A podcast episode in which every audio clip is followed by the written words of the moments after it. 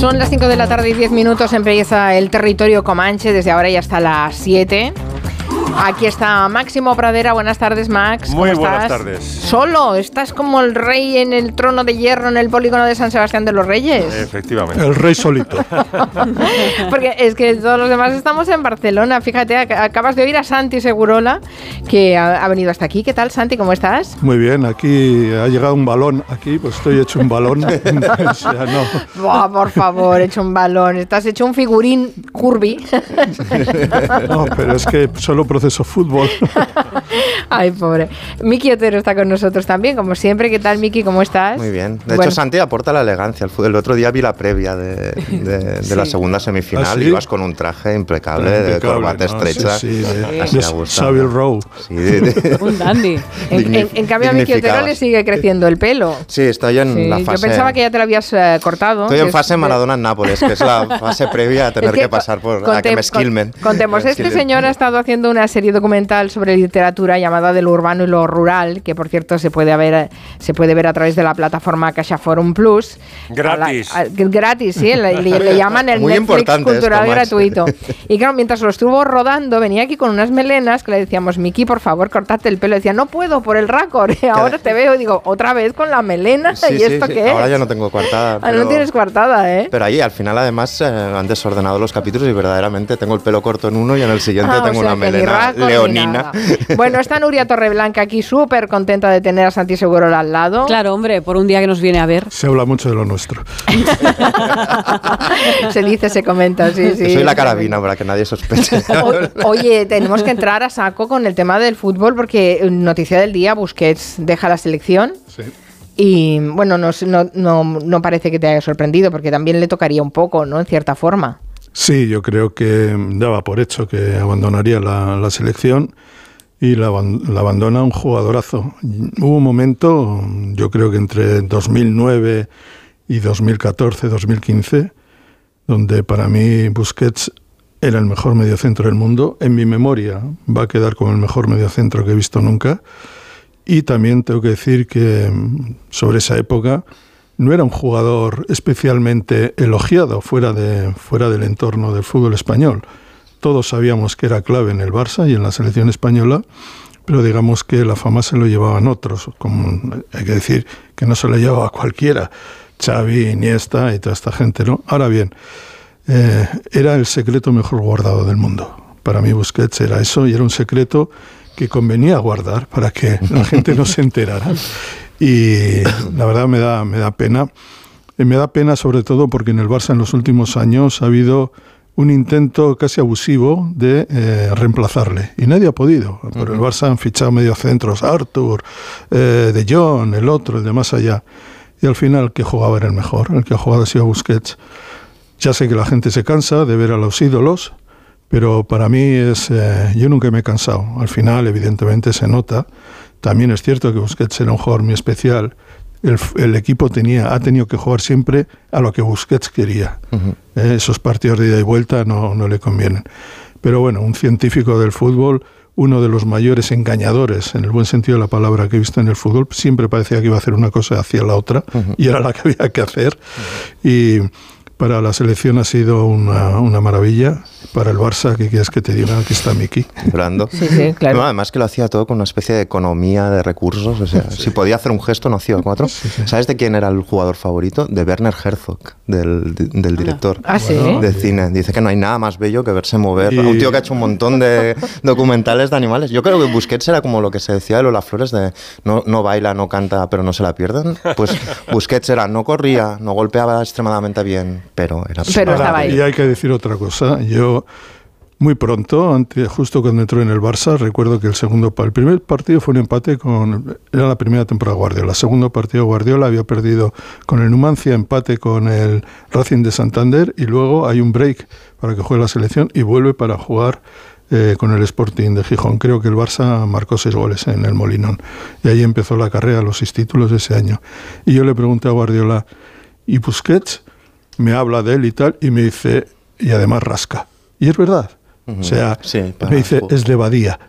Bueno, es Claro, que claro, es es muy de- fuerte es de esto. barrio, es Yo tengo un, un- un amigo que es, de, que es de Sardañola que siempre me explica que coincide con Busquets, que va a buscar los bocadillos al bar de Sardañola, porque vive en Badía al lado, Sí, y sí. sigue yendo al mismo bar a Sí, sí. comprar los mismos bocadillos. Sí, sí, sí, qué bueno. No sé si has seguido, Max, ¿has seguido el, el- el Mundial? Es que no sé si eres muy futbolero y no sé si he te lo he visto preguntado algunos alguna vez. partidos, he visto algunos partidos. Por un ejemplo, vi el- futbolero geopolítico, solo ve lo- los que le interesan más allá del fútbol. ¿no? Vi el último, el, el Francia-Marruecos, y llegué a la conclusión, que me corrijan los que saben más, de que mm, la obsesión por el control del balón es, es incompatible con marcar gol. Es decir, que Marruecos estaba tan obsesionado con tener el control de la pelota que no la soltaba para, para chutar, con, con el riesgo que eso tiene, claro. Y perdió por eso, por demasiado, demasiada obsesión por el control. ¿Qué te parece, Santi, ese diagnóstico? No estoy muy de acuerdo con ese diagnóstico. Oh, tenemos debate. Eh, yo creo que eh, el control de la, de la pelota y tener más la pelota no significa que no vayas a rematar.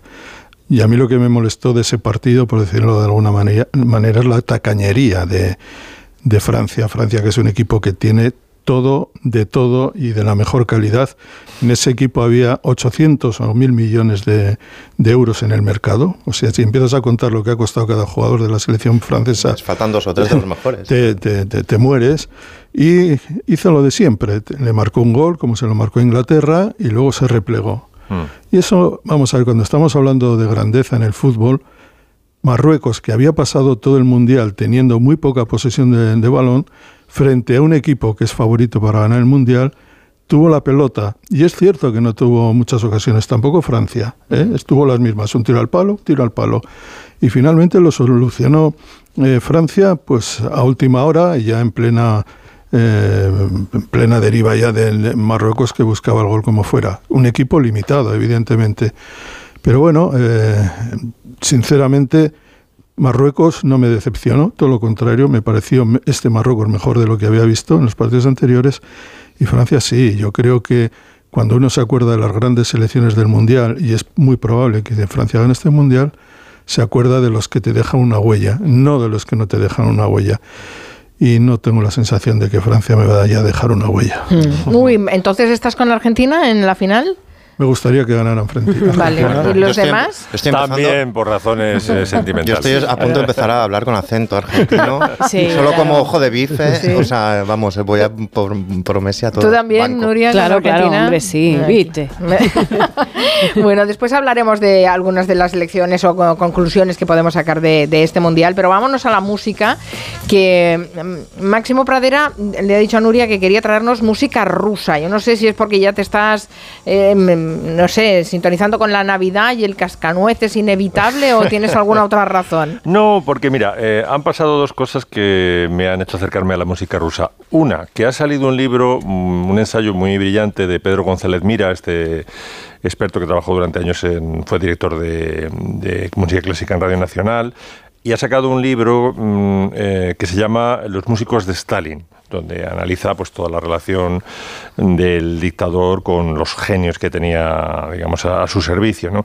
y por otro lado se ha producido un incidente que me ha parecido creo que se ha saldado como se tenía que saldar que es que empieza la temporada de la Scala hace unos días se abre la- el teatro La Scala en Milán y se empieza, deciden en la dirección del teatro empezar con Mussorgsky, una ópera de Mussorgsky que se llama Boris Godunov, ¿no? sobre un zar eh, que acaba como el Rosario de la Aurora.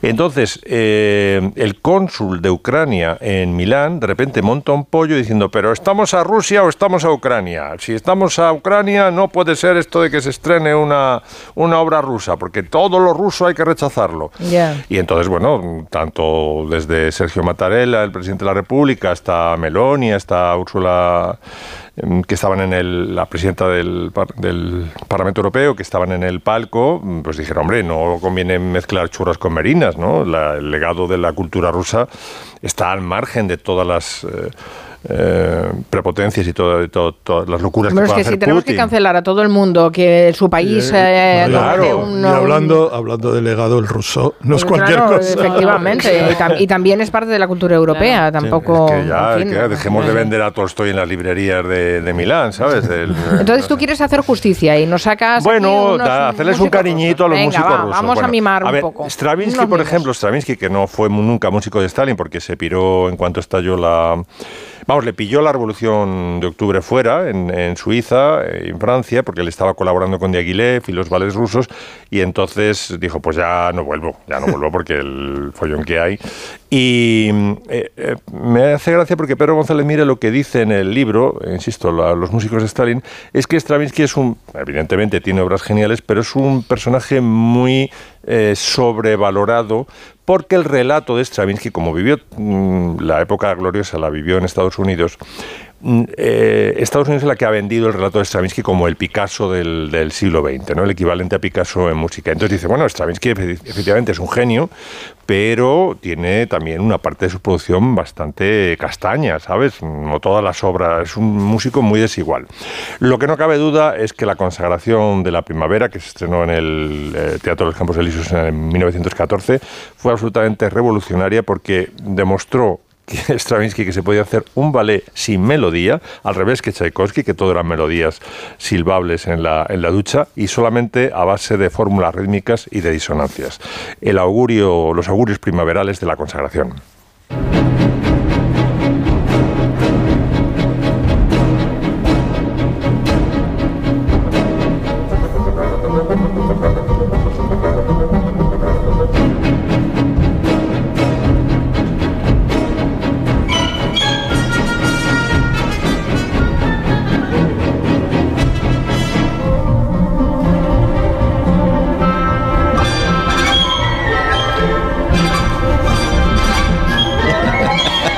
Parece que te estén acuchillando en la ducha. Totalmente, sí, sí, sí.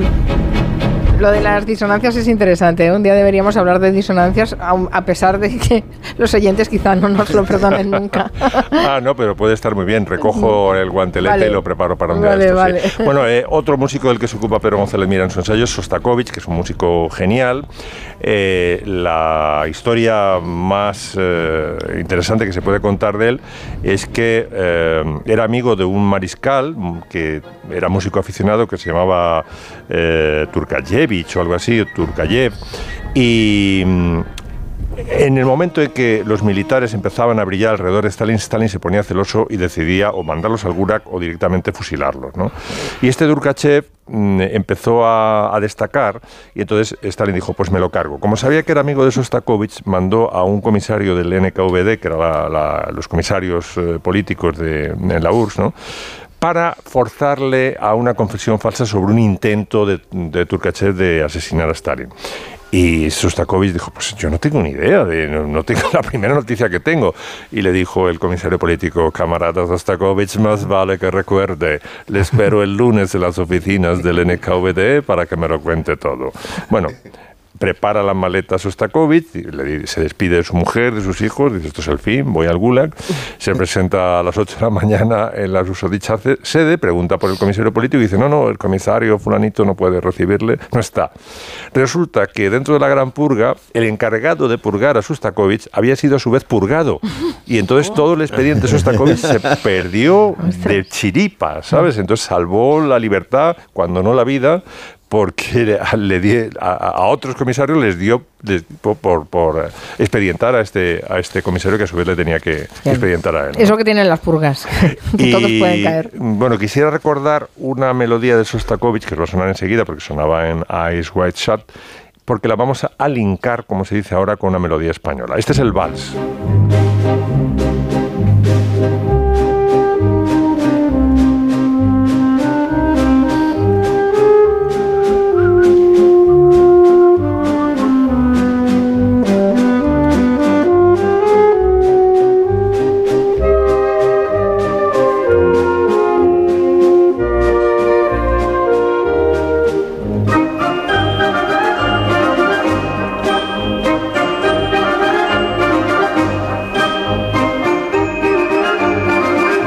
¿Cuál es la posible conexión de esta melodía con música española? Bueno, pues que los... Porompompero, según tú, son todas, todas podría, podría hacerlo pasar por el porompompero.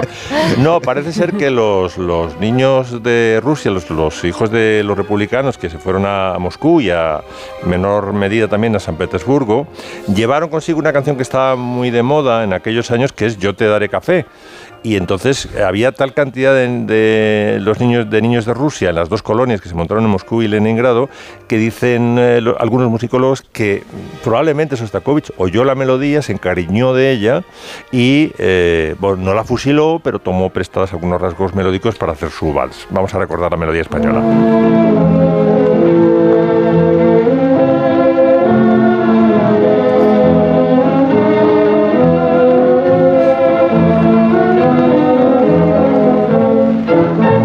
Sí, sí, es igual.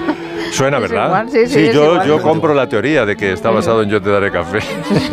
Que por cierto, algún día tendríamos que hablar de Ice Watch Chat, que me parece una gran película con un montón de claves para analizar. Ah, sí, apúntatelo también, venga, También. Bueno, Prokofiev es otro de los músicos analizados por, por Pedro González Mira. Eh, Prokofiev tuvo muy mala suerte porque tuvo, eh, se fue también cuando estalla la Revolución de Octubre, se fue a los Estados Unidos, salió por, por Siberia, salió por pies. Pero claro, él era muy, le pilló toda la, la crisis eh, de los Estados Unidos y tal, y él quería ser eh, reconocido como gran compositor de óperas y de ballet, y al final, por lo que ha pasado la historia, es por Pedro y el Lobo, un cuento para niños, por la Sinfonía Clásica y por quizá por el, ballet de Romeo y Julieta, ¿no? pero no por lo que él quería. En, Occidente tenía haciéndole sombra a Stravinsky y cuando llegó a la URSS aceptando una oferta de estas que no se pueden rechazar, le dijo Stalin, mira, si vienes aquí eh, no vas a tener ningún problema para crear y vas a poder hacer lo que quieras, cosa que fue absolutamente mentira, pues él picó pero se encontró con la rivalidad de Sostakovich. ¿no? Y eh, digamos que Stalin quería una música tan optimista, tan pachanguera, tan simple para animar al noble pueblo soviético a que produjera y a que se olvidara de todos los sinsabores, de las purgas y del holodomor y todo esto, que cuando componía música como la que vamos a escuchar, que es el baile de los caballeros de Romeo y Julieta, eh, él mismo se autocensuró, dijo, esto es demasiado negro, esto no va a gustar, y retiró el ballet dentro la...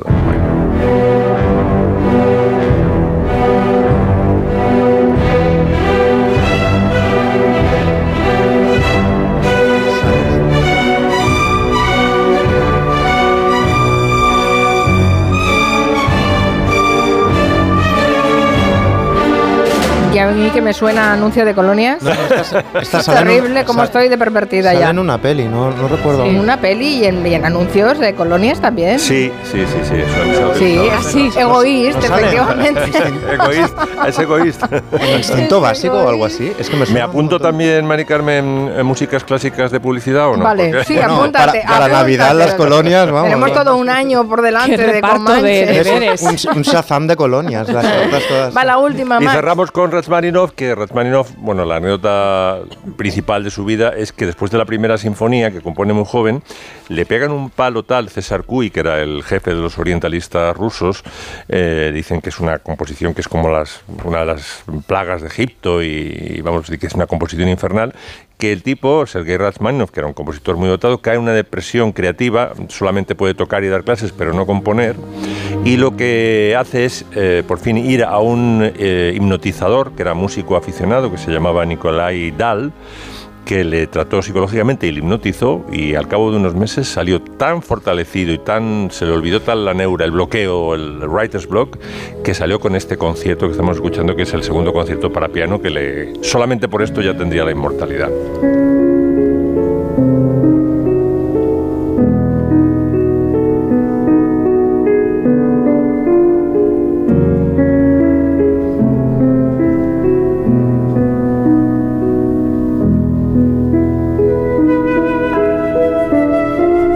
Pues les hemos hecho unos mimos a la cultura rusa después de tanta cancelación.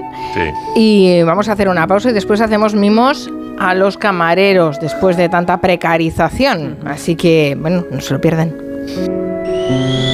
En el corte inglés tienes el nuevo aspirador sin cable HF9 de Hoover que te ofrece la mayor potencia de succión para una limpieza completa de tu hogar en todo tipo de superficies. Llévatelo ahora y consigue magníficos regalos de Hoover.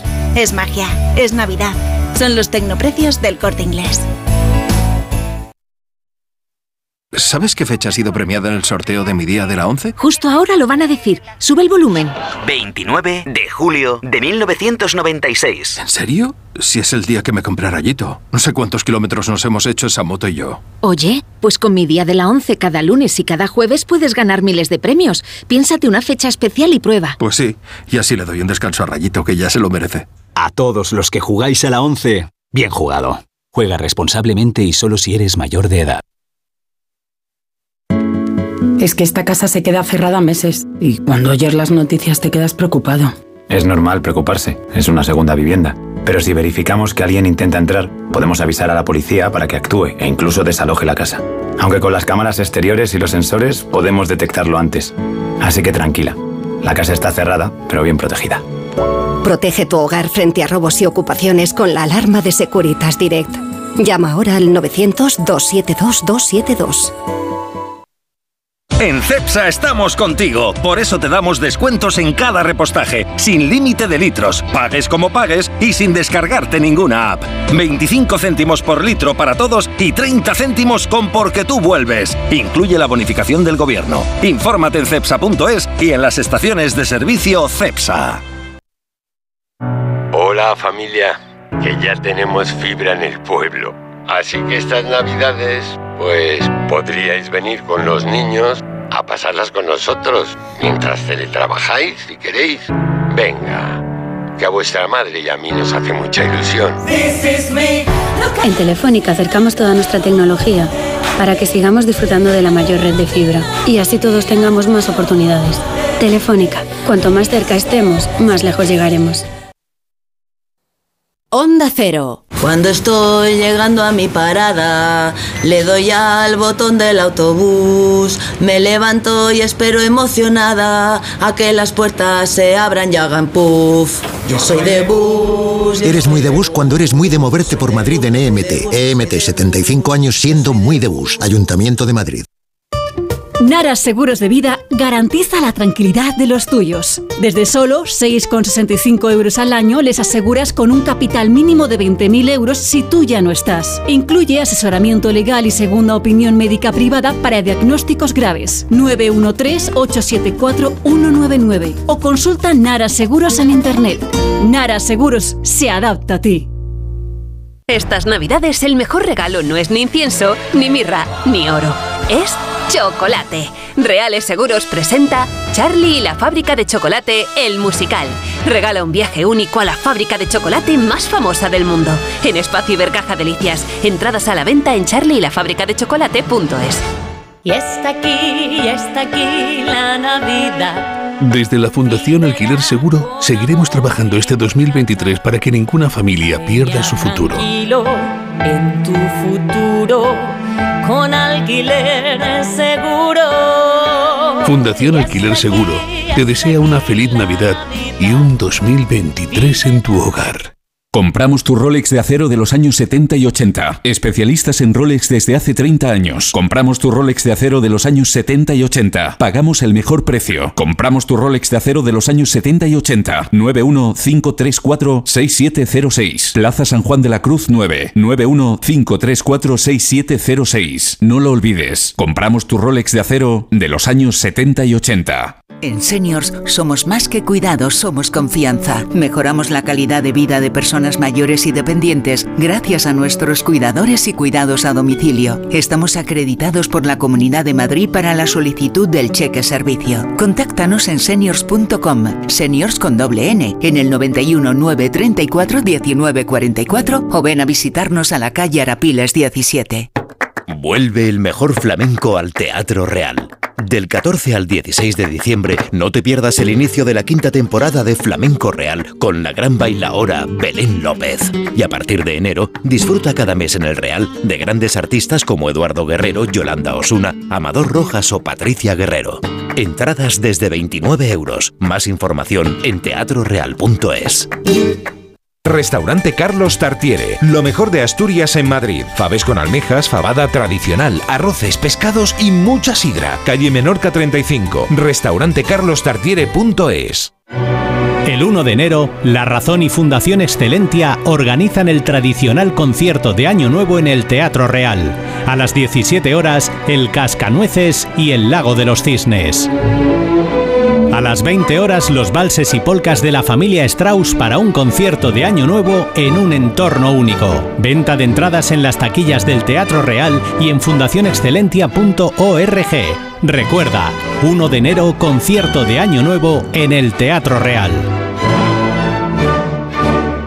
Las claves de la actualidad con Elena Gijón. Corresponsal en Roma, Darío Menor. Italia ya cuenta con 400. Nueva York, Agustín Alcalá. La secretaria del Tesoro. Corresponsal en París, Álvaro del Río. Declaración solemne. Londres, Celia Maza. El Premier acaba de mandar Corresponsal un en Estambul, Andrés Mourenza. El embajador de Ucrania en Ankara. Noticias Mediodía con Elena Gijón. De lunes a viernes a las 2 de la tarde. Y siempre que quieras, en la app y en la web de Onda Cero. Te mereces esta radio. Onda Cero, tu radio.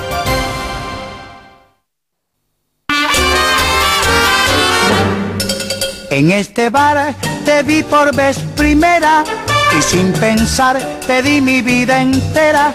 En este bar brindamos con cerveza en medio de tristeza y emoción. En este bar se hablaron. Hemos sabido esta semana que el gremio de hostelería ha empezado a subir los sueldos y a mejorar las condiciones a los camareros. Y nos hemos alegrado mucho por ellos, la verdad, se lo merecen. Tanto que Nuria quiere poner en su sitio la figura del camarero y camarera. Hombre, claro que sí, ha llegado el día de darles un abrazo a los camareros, un gremio que nos aguanta lo que no está escrito, nos escuchan hasta cuando no nos salen palabras inteligibles. Las barras de bar son como confesionarios o como decía el último de la fila, ¿no? Vertederos de amor. Y los camareros son nuestros pobres sparrings emocionales muchas veces, ¿no?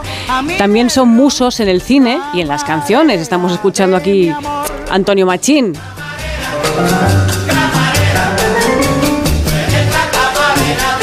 Ah, como diría Monegal, pero no todas las camareras son como las de como la de Antonio Machín, también las hay con mala baba, como por ejemplo la película Comanchería, no sé si la recordáis, vaya camarera tenía esa peli.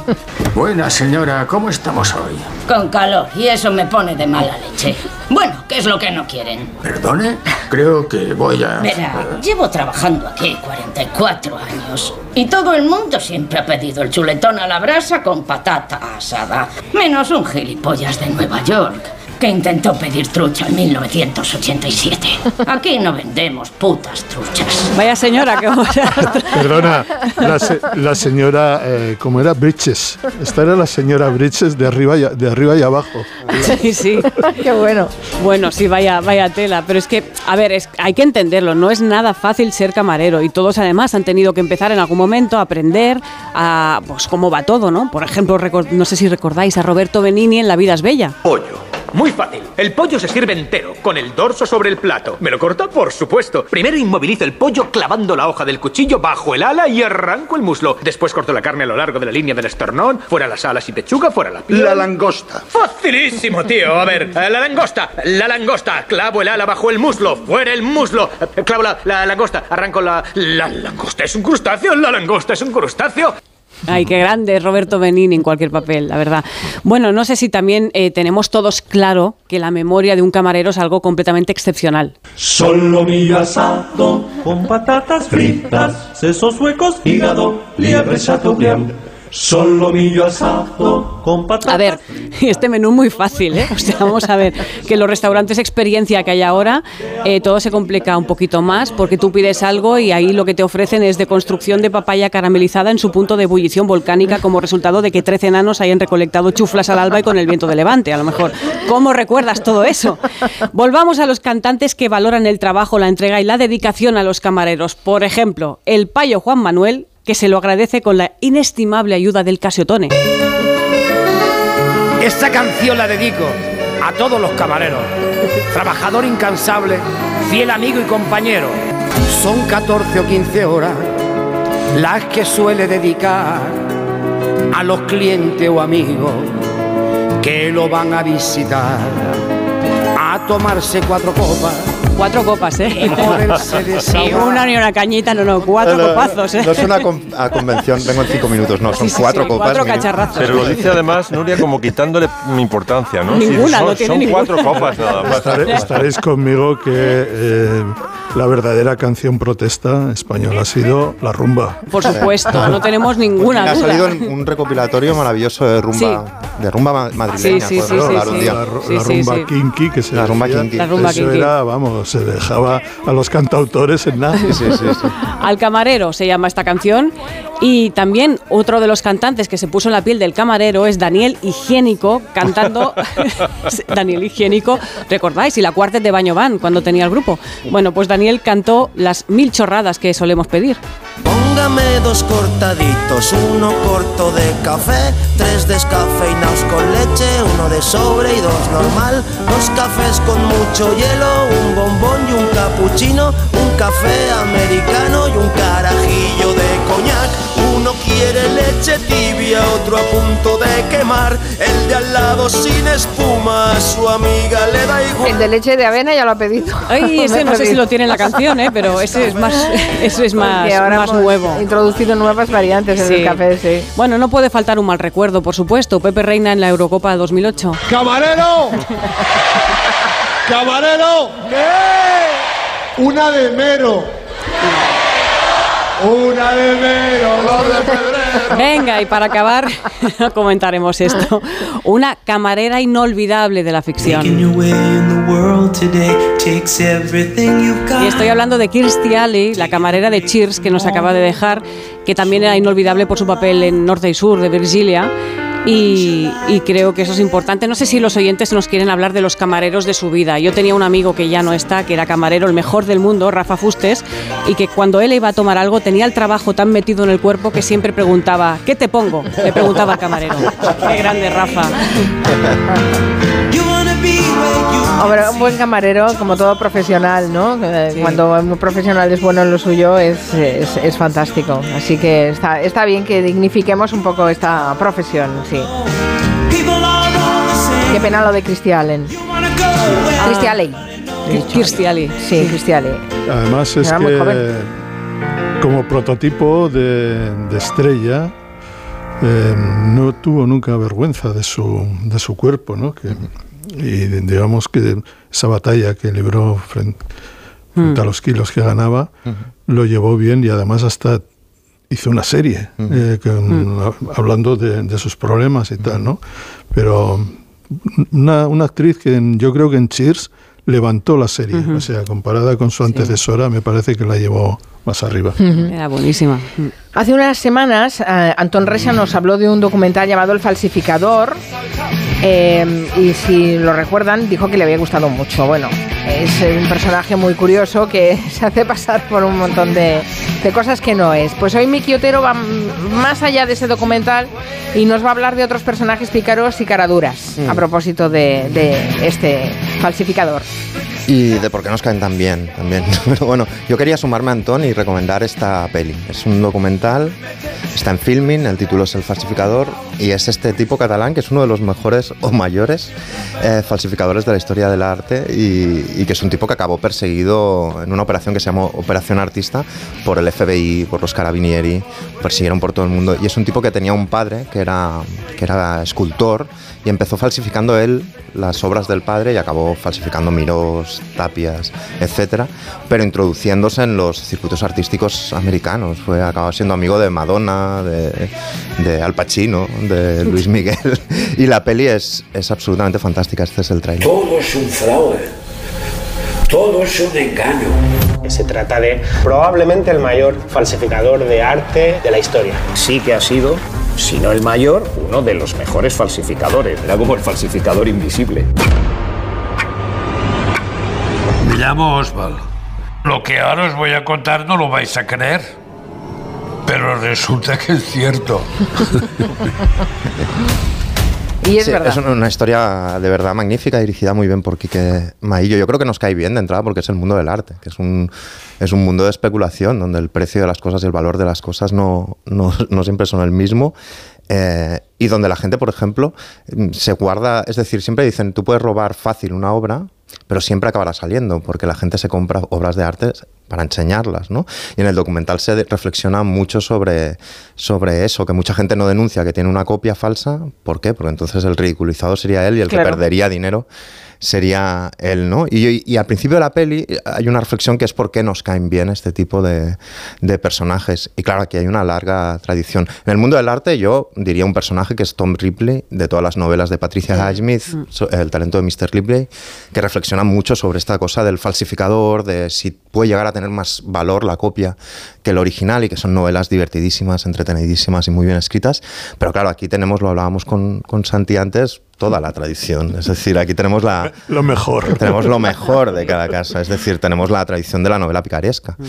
Claro, o sea, es- pero la, tradición- la, la literatura, este subgénero de literatura española, lo que surge es como una, es como una cara B de la España imperial. Eh, no nos pongamos a hablar del heroísmo y de las grandes gestas, sino de esos hidalguillos desgraciados con la golilla hecha una birria, eh, de, esos, eh, de, de esos niños que eran pobres como ratas y de repente esa literatura saca a la luz, vamos, todas las miserias de, un- de un país muy pagado de sí mismo en ese momento, ¿no? Y, y yo creo que lo que se confunde con el pícaro es que a veces se le dice pícaro a cualquier sinvergüenza y no es así. Sí, no hay que confundir el pícaro para con el un delincuente. pícaro, un Aquí, pícaro este, Miki, aquí quiero que entres. Claro, es que un pícaro- Dinos exactamente la diferencia. Claro, un pícaro, un pícaro es Con alguien- nombres y apellidos, ¿eh? Vale, un, pí- un- un pícaro es alguien que, que no tiene nada y entonces usa lo único que tiene, que es la inteligencia, para sobrevivir. Entonces hay otros que tienen mucho y usan todo lo periférico de la, de la inteligencia, que sería pues, pues la pillería, la astucia, el- los contactos, para medrar, para lucrarse, para hacerse todavía más ricos. Pongo un ejemplo muy claro. Alguien que no es un pícaro, Rodrigo Rato. Esto podemos, podemos entender lo que es un pícaro por la vía de entender quién no es un pícaro a pe- a pesar de, haber robado él y toda su familia durante tiempo. Y la figura del pícaro, bueno, está en el siglo de oro español, pero luego sigue en un montón de, novelas, incluso recientes, de Ignacio Martínez de Pisón, de, Mendoza, o en ficciones televisivas, os sonará esta, por ejemplo. Mira que todos Que está hablando de bares, era la Pruden, Anabel Alonso. Pruden. Y el Smith. El Smith, que era el Antonio Resines eh, tartamudo, ¿no? Eh, y era este bar que se llamaba La Oficina, que es- decían, decían en casa, me voy a la oficina. Y era, y era este bar donde había toda una cuadrilla de ladrones capitaneados por, por eh, don Anselmo, que era Fernando Fergan Gómez, pero estaba también el, el escabeche, que era José Luis López Vázquez, el anticuario, que era Manuel Alexandre, estaban los mejores actores españoles de las, de Y las todos ellos con una- conscientes de una dignidad. ¿eh? Absoluta. Era hay, un, eh, hay un capítulo magnífico que es, que es, que es este. ya. Un nuevo fichaje, ¿no? Claro. Te espera un futuro lleno de emociones, chaval. Un futuro brillante. A ver, deja que te vea, hombre. Sí, señor. Se ve que tienes madera para el oficio. Tú serás un gran estafador, te lo garantizo. Y yo nunca me equivoco, nunca, nunca. Soy un lince para olfatear un nuevo talento. Un lince. El cabeche ese al que tienes agarrado por el hombro ha solicitado el ingreso en la Academia de Policía. Como un gran deshonor porque este personaje que llega a la oficina es el hija, es un supuesto hijastro de, de Fernán Gómez en ese momento y es una deshonra absoluta que quiera hacerse Policía, que claro, quiera hacerse policía. y además que está enrollado con un, estoy explicando el capítulo entero pero bueno, eh, está enrollado con una chica que es hija de un pelucía que lo que quiere es ser ladrona. Es muy, es muy divertido. Eh, pero hay, hay, hay, hay muchos más casos. Está por ejemplo eh, Ju- Juncal podría ser una especie de nueva novela picaresca o esa otra que es un ladrón estilista como muy elegante y otro más populachero que eran Arturo Fernández y Paco Arrabal que hacían truanes esta serie Oye, Ginés, que esto es un negocio cojonudo, ¿eh? Arrabal Acuérdate del Lute, lo bien que le fue. ¿Y qué me dices ahora del Dioni? Luego te compran el libro, te hacen una película o una serie de televisión, ¿eh? ¿Qué te parece? Ginés Jiménez, una víctima de la España negra, un burlador del destino, un nuevo héroe popular. ¿Qué está pasando, compadre? ¿Qué está pasando, compadre? Con la crisis, el cambio y todo Y, eso. y el Arturo Fernández le, le- le cita un personaje real, que El era Dioni. el que- Eh. que era el Dioni. Yo creo que el Dioni toda su biografía la levanta, probablemente aunque no lo leyera en su día, en una frase de Bertolt Brecht que es que es robar un banco comparado con fundarlo. Claro. ¿no? La idea de que hace mucho más daño a veces el sistema que el que intenta sabotearlo, ¿no? Bueno, el Diony que se pasó por todos los platos y sacó un disco y todo, ¿no? Sí. Sí, sí, sí. Todo sí. sobre mi furgón. Es el disco. Además, de verdad. Dos hombres- el disco lo escucharemos, pero ya las frases son maravillosas. Lo primero que hizo el Dioni al llegar a Río fue brindar con el espejo y decir, qué tío. y, y Conde surge... Yo veo un paralelo, porque, porque hablábamos de la novela picaresca del siglo de oro como contraposición a la España imperial y demás, y pensad que, que durante una época los dos referentes eran Mario Conde y el Dioni, que son dos tipos diferentes de, digamos, de ladrones. Bueno, pero de, de- Sí, eh, eh, es lo que decía Brecht. ¿no? y, era- y eran como los, Un pícaro, un pícaro y un no pícaro. Exacto, y uno que no sería pícaro. Recordemos que el 28 de julio del 89 decide robar un furgón blindado de, de Candy, de la empresa donde trabajaba. Dice que tiene ciática, envía a los otros a, a cobrar la recaudación de una pastelería y se pira vampira. Y según dice él, él dejó el uniforme, pero dejó también 20 millones para pagar las nóminas de, de sus compañeros de empresa. Lo gracioso es que era un tío aparentemente normal con hij- y tiene su Breaking Bad y de repente la lía y, y hace esto. Y el ABC, cu- cuando ya, ya, ya se había fu- fugado, el ABC publicó una noticia que era vigilante, calvo y bizco y millonario. El trato ya era como bastante amistoso. Bueno, Yo veo- sí, se hizo un implante de pelo cuando llegó a Brasil, Allí, ¿no? sí, sí, sí. Se ve que, que alquilaban limusinas del color de los ojos de las chicas con las que iba en Brasil. Una cosa muy. Y yo veo un paralelismo entre el Dioni y los protagonistas feos de las pelis del Destape. O sea, generaba esa empatía de, bueno, si él lo ha hecho, es que se puede hacer. Y quería poner ese clásico de la música popular moderna española al que hacía referencia Nuria, que es el disco La rumba del furgón, en especial la canción Soy ladrón, pero de corazones.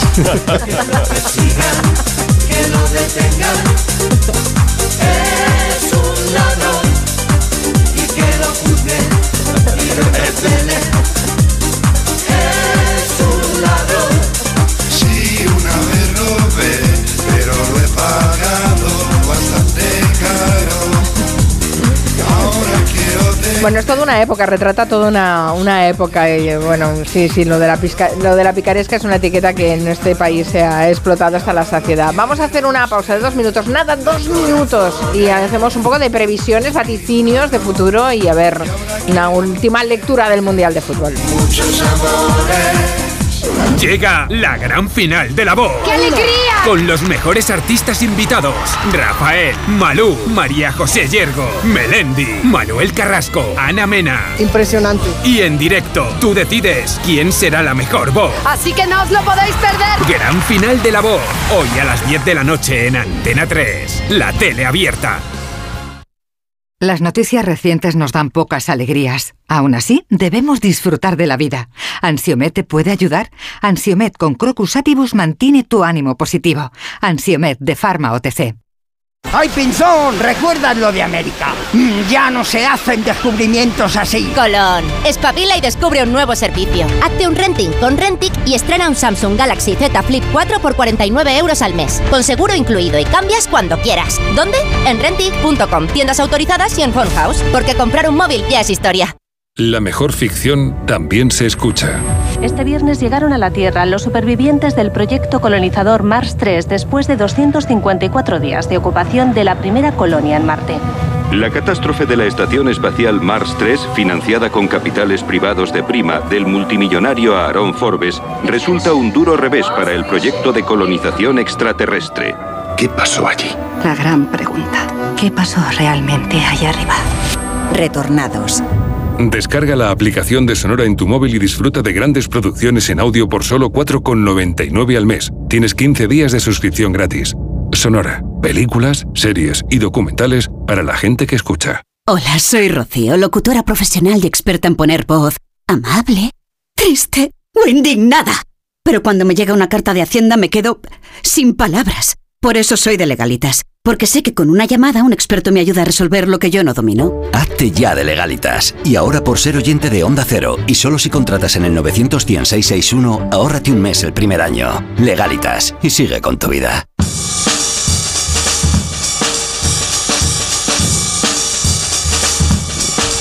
Bueno, este fin de semana ya acaba el Mundial de No Fútbol. me digas. Sí. Qué pena, ¿no? Santi recupera su vida. No, ¿qué dices? Pero si Tres su vida es esto. Dos semanas de inmersión en algún alguna cartuja y en mitad de Castilla. y, te- y que te olviden, ¿no? Bueno, antes ya, ya habéis eh, manifestado vuestra, vuestro interés porque gane Argentina a Francia. También hay la, la otra, bueno, la, para Bueno, decidir los terceros y cuartos, Croacia somos, y somos, somos hinchas, o sea, tenemos Claro, derecho, tenemos derecho, aquí sí, claro, a a decir de quién, quiere que, quién queremos que gane. Hay- quiero decir una cosa antes de esto. Mm. Ha muerto un gran jugador de fútbol ah, hace pocos minutos, Sinisa Mihailovic, 52 años. eh, probablemente uno de los cinco o seis mejores lanzadores de falta que ha habido en la historia. Un zurdo que le pegaba la pelota de maravilla, jugó en muchos equipos italianos, en casi todos los buenos. Marcó 38 goles en la liga italiana siendo lateral izquierdo. 28 de ellos fueron en lanzamientos de falta. Luego entrenó, entrenó en Milán y ya sufría desde hace años un problema, un- leucemia.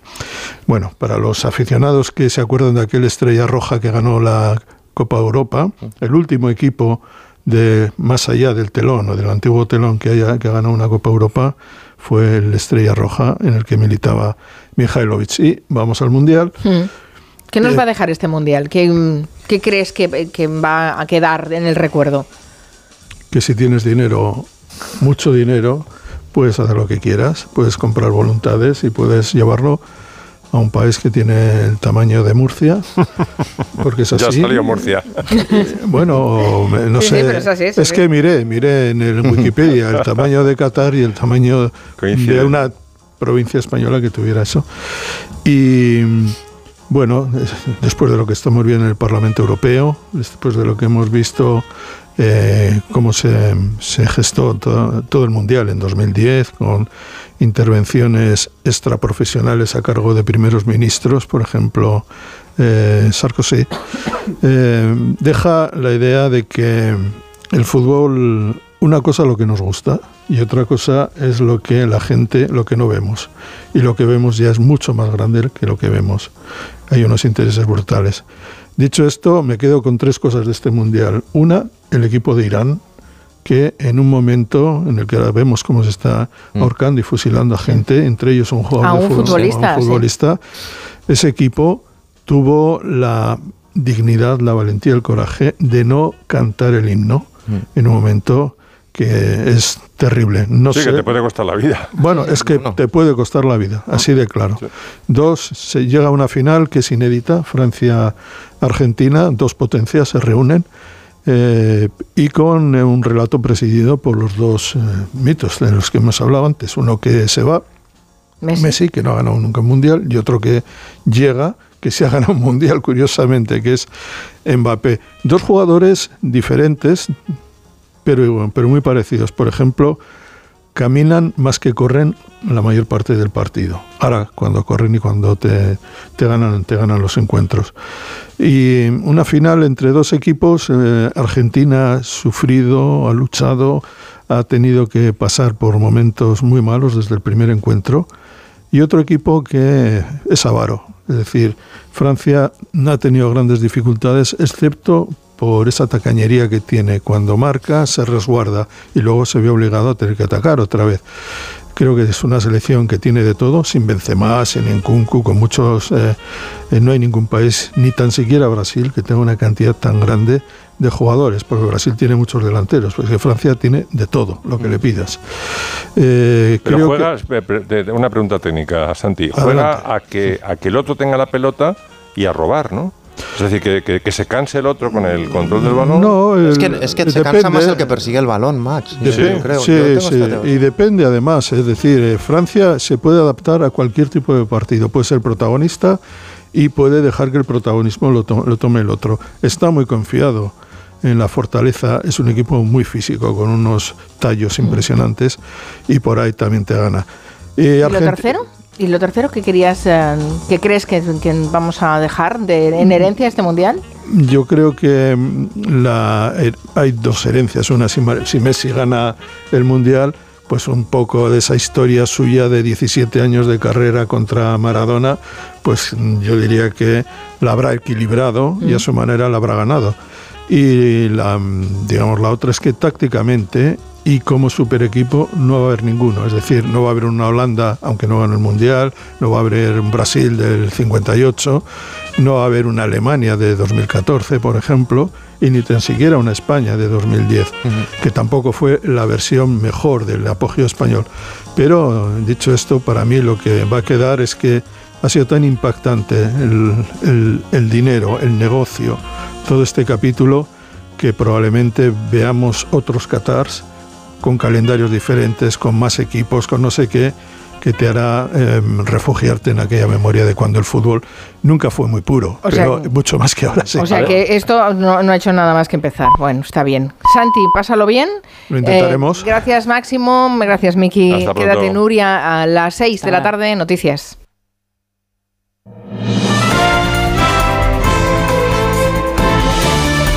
Noticias en Onda Cero.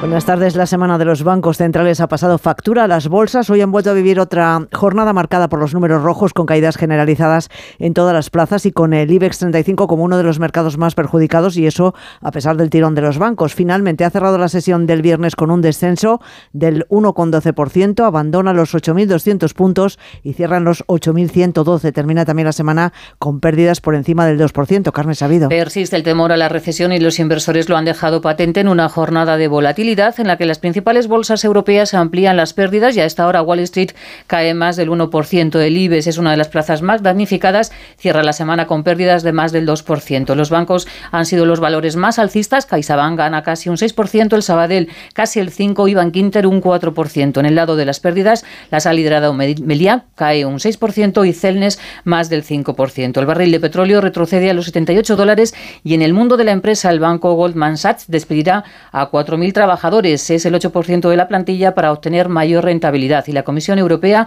acaba de anunciar que amenazará a Twitter con sanciones por suspender las cuentas de varios periodistas. El Gobierno confía en que el Tribunal Constitucional no suspenda el lunes la reforma del Código Penal que incluye cambios en la elección de miembros del propio Tribunal de Garantías para que pueda ser aprobada el jueves, fecha fijada para el Pleno del Senado que la tiene que ratificar. En el Senado se han reunido este viernes la mesa y la Junta de Portavoces de su Comisión de Justicia y han fijado un trámite Cabrán enmiendas hasta el lunes por la tarde y el martes por la mañana la Comisión tendrá vía libre para incluir en la agenda del Pleno del jueves una reforma penal que suprime la sedición como delito y rebaja la pena a las malversaciones sin ánimo de lucro. A lo largo del día, varios ministros han llamado a la responsabilidad de los magistrados del Tribunal Constitucional, entre ellos la vicepresidenta Nadia Calviño. Pues Yo espero que, actúen con sentido común, con responsabilidad y que podamos dejar atrás este, este momento de, enfrentamiento interinstitucional, de bloqueo de las instituciones, de fosilización que empezó por el Consejo General del Poder Judicial y ahora se quiere trasladar al Tribunal Constitucional y lo que hagamos sea encauzar la situación en la dirección justamente del respeto entre las instituciones, de la separación de poderes, eh, que es el fundamento de, de nuestra democracia y de nuestra Constitución.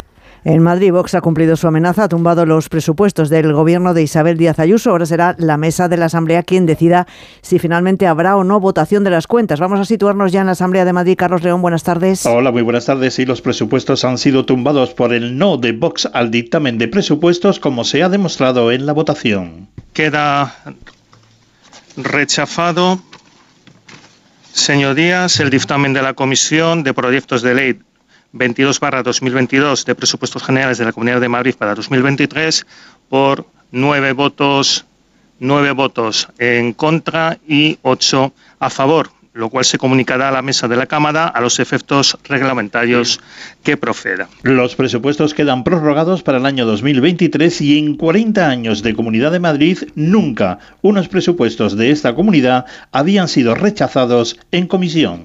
Bueno, pues ese es el dato, esa es la noticia de la tarde. Y el último informe del Ministerio del Interior sobre criminalidad reconoce que las violaciones han aumentado un 38% en los primeros nueve meses del año en comparación con el mismo periodo de 2019. Alerta también sobre la tendencia al alza en delitos contra la libertad sexual en los últimos años. Belén Gómez del Pino. Una tendencia iniciada en 2014. Desde entonces, los delitos contra la libertad sexual han subido un 30%. Si comparamos las cifras de los nueve primeros meses de 2022 con el mismo periodo de años anteriores, vemos cómo la cifra de violaciones va aumentando desde 2019, desde las 1.400 hasta las 1.942 de este año. En porcentaje, ese incremento supera el 38%. Interior ha decidido comparar las cifras globales de criminalidad este año con las de 2019 para evitar los sesgos producidos por el confinamiento. En su balance de criminalidad destaca además el descenso en el número de homicidios y asesinatos consumados un 5% y un aumento en cambio en las tentativas que suben un 38%. También los delitos relacionados con lesiones y riñas tumultuarias que crecen un 33%, siempre comparando los datos de 2022 con los de 2019. Y la pregunta que les hacemos en nuestra página web ondacero.es. ¿Comparte con Feijó que la situación política precisa de un adelanto electoral? Pues sí, lo comparte una mayoría, el 85% de quienes han participado opina que no, el 15% restante. Y la información del deporte con David Camps. A dos días para la final del Mundial de Qatar, Francia y Argentina, última en el asalto al título. Novedades de la selección gala, Rafa Fernández que acaba de terminar su entrenamiento esta selección de Didier Shams con el síndrome viral que ha atacado a la concentración gala como centro de atención. La cara, Rabiot y Upamecano, a los que hemos podido ver ya entrenando con el grupo tras perderse la semifinal. La Cruz, Barán, Conate y Coman, que no han saltado al césped por el citado virus, que es la máxima preocupación para la final junto a Leo Messi, del que hablaba su excompañero en el Barça, Usman Dembélé. Eh, es un jugador excepcional. Siempre he dicho que es uno de los jugadores que me hizo amar el Barça con Andrés Iniesta. Euh, es difícil contrarrestar al Lionel Messi, pero haremos todo lo posible para que toque el menor número de balones, porque es muy, muy peligroso. Argentina entrena a puerta cerrada, Alfredo Martínez en principio con todos los jugadores disponibles para el seleccionador nacional Lionel Scaloni. Di María entrena con normalidad y podría ser una baza en la final, aunque no parece que vaya a hacerlo de titular, ya que el único puesto que está en dudas se lo disputarían Leandro Paredes en el medio campo o una defensa de tres con Lisandro Martínez. Por otra parte, destacar que el Mundial también ha rendido homenaje al fallecido eh, Sinisa Mihailovic, incluso en el partido de leyenda se ha guardado un sentido minuto de silencio. Y hasta aquí han llegado también los ecos de la retirada de un hombre histórico en la selección española. El último capitán, Sergio Busquets, tras 15 temporadas al frente de la selección nacional, ha dicho adiós en el día de hoy. Decimocuarta jornada de la Euroliga de baloncesto. Tras las derrotas del Real Madrid y el Valencia, el Vasconia juega en Estambul ante el líder, el Fenerbahce. El Barcelona recibe al Panathinaikos. Volvemos con más noticias a las 7 de la tarde, las 6 en Canarias, en La Brújula con Rafa La Torre. Como el perro y el gato. ¿Necesitan las eh, mascotas, los perros, los gatos, higiene dental? ¿Creéis que es importante y que conviene hacerle una ecografía y descartar que sea cualquier otra patología? ¿Le puedo dar medicinas de persona a mi perra? Todas las respuestas los fines de semana con Carlos Rodríguez. Como el perro y el gato. Sábados a las 3, domingos a las 2 y media de la tarde y siempre que quieras en la app y en la web de Onda Cero. Patrocinado por Menforsan, los especialistas en cuidados, higiene y cosmética natural para las mascotas. Te mereces esta radio. Onda Cero, tu radio. Julia en la Onda. Es que esta casa se queda cerrada meses y cuando oyes las noticias te quedas preocupado. Es normal preocuparse, es una segunda vivienda. Pero si verificamos que alguien intenta entrar, podemos avisar a la policía para que actúe e incluso desaloje la casa. Aunque con las cámaras exteriores y los sensores podemos detectarlo antes. Así que tranquila, la casa está cerrada, pero bien protegida. Protege tu hogar frente a robos y ocupaciones con la alarma de Securitas Direct. Llama ahora al 900-272-272. Llega la gran final de la voz. ¡Qué alegría! Con los mejores artistas invitados: Rafael, Malú, María José Yergo, Melendi, Manuel Carrasco, Ana Mena. Impresionante. Y en directo, tú decides quién será la mejor voz. Así que no os lo podéis perder. Gran final de la voz. Hoy a las 10 de la noche en Antena 3. La tele abierta. Una ola de frío es mucho más fría cuando tienes gripe o resfriado. Para combatir los síntomas, cuenta con Farmagrip Forte de Cinfa, que te cuida eficazmente ante la fiebre, la congestión y la secreción nasal, incluso cuando hace más frío. Elige estar bien, elige Cinfa. A partir de 14 años, lea las instrucciones de este medicamento y consulte al farmacéutico. ¿Te imaginas que debajo del Congreso hubiera un antiguo cementerio? ¿Y si entre los diputados apareciese un vampiro, uno de verdad? El escaño de Satanás, la nueva novela de Esteban González Pons. Una metáfora sobre la política española, un esperpento que te hará reír y morir de miedo a la vez. El escaño de Satanás, editado por Espasa. La Diputación de Alicante celebra su 200 aniversario. Con este motivo, el lunes 19, el programa La Brújula pondrá rumbo a Alicante para darnos a conocer los detalles de este bicentenario. Estaremos con su presidente Carlos Mazón para descubrir la historia, la actualidad del presente y los retos para el futuro de los 141 municipios que conforman la provincia. Desde el ADA, auditorio de la Diputación de Alicante, el lunes 19 de diciembre a las 7 de la tarde, La Brújula, con Rafa la Torre. Colabora la Diputación Provincial de Alicante. Te mereces esta radio. Onda Cero, tu radio. ¿Y los exámenes te quedas en blanco? Prueba con The Memory Studio. The Memory contiene vitamina B5 que contribuye al rendimiento intelectual normal y eso se nota en exámenes. The Memory Studio, de Pharma OTC. En CEPSA estamos contigo. Por eso te damos descuentos en cada repostaje, sin límite de litros, pagues como pagues y sin descargarte ninguna app. 25 céntimos por litro para todos y 30 céntimos con porque tú vuelves. Incluye la bonificación del gobierno. Infórmate en cepsa.es y en las estaciones de servicio CEPSA. Ya es Navidad. Hazte con el décimo que siempre toca. Tu salud. Todo empieza por una boca sana. Cuídala. Yo voy al dentista. Es un mensaje del Consejo General de Dentistas de España. Onda Cero, Madrid. La Fundación Canal de Isabel II presenta en Madrid la gran exposición sobre el agua. Sumérgete en esta apasionante aventura y descubre por qué el agua es el mayor reto del siglo XXI. Compra ya tus entradas para la exposición Somos Agua en la web fundacioncanal.com. Más ilusión, más alegría, más ganas de disfrutar. ¿Será la Navidad? En Gran Plaza 2 creemos en su magia. Papá Noel, los Reyes Magos, un precioso Belén. Ven y vive con nosotros una Navidad inolvidable. ¡Feliz Navidad! Gran Plaza 2 Bajada Onda, M50 salidas 79 y 83. Todo va a mejorar. La última novela de Almudena Grandes. El legado de una gran narradora que logra de nuevo emocionarnos y despertar conciencias. Todo va a mejorar. De Almudena Grandes. Genera diferentes espacios en tu casa con paredes de pladur y casonetos Dierre en Bricolaje Moraleja. El mayor stock y variedad en perfiles, aislantes y placas de pladur de todo Madrid. Precios inmejorables. Bricoferta. Placa de pladur 2,60 metro cuadrado. Casoneto metálico Dierre 89 euros. Bricolaje Moraleja. En Getafe, calle Galileo Galilei 14. Bricomoraleja.com. Este 2023 ven al Teatro de la Abadía. Corre, salta, vuela a la Abadía. Vive la poesía, baila con las ideas, emocionate, celebra el teatro, celebra la vida. Hazte Abadía. Con nuestros abonos consigue hasta un 40% de descuento a partir de tres espectáculos. Abónate. Teatro de la Abadía, el lugar para encontrarnos.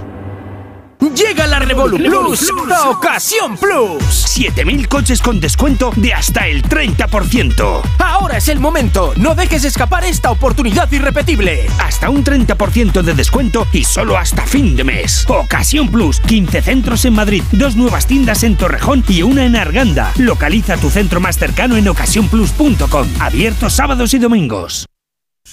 Disfruta de lo más auténtico de estas fechas, la Navidad, Madrid y sus luces y el verdadero sabor de Vermouth Cecchini. Deleítate con el genuino sabor de Madrid, con los amigos, con la familia, en casa o en los bares, siempre en compañía de tu gente. La Navidad sabe mejor con Vermouth Cecchini. Vermouth Cecchini te desea feliz Navidad. vermouthcecchini.com La pareja que más triunfa en las madrugadas. Lady Gemma Ruiz, buenas noches. Muy buenas noches, José Luis Salas. ¿Todo listo? Todo. Actualidad, entretenimiento y compañía. Lo que toca ya es ir abriendo el kiosco de prensa. ¿Vas a jugar al Comecocos con Gemma Ruiz? Vamos con ello. Es la radio para la España de trasnocha. No son horas. José Luis Salas y Gema Ruiz. De lunes a miércoles a la una y media. Los jueves a las tres. Y siempre que quieras. En la web y en la app de Onda Cero. Te mereces esta radio. Onda Cero. Tu radio. Radio. No son horas.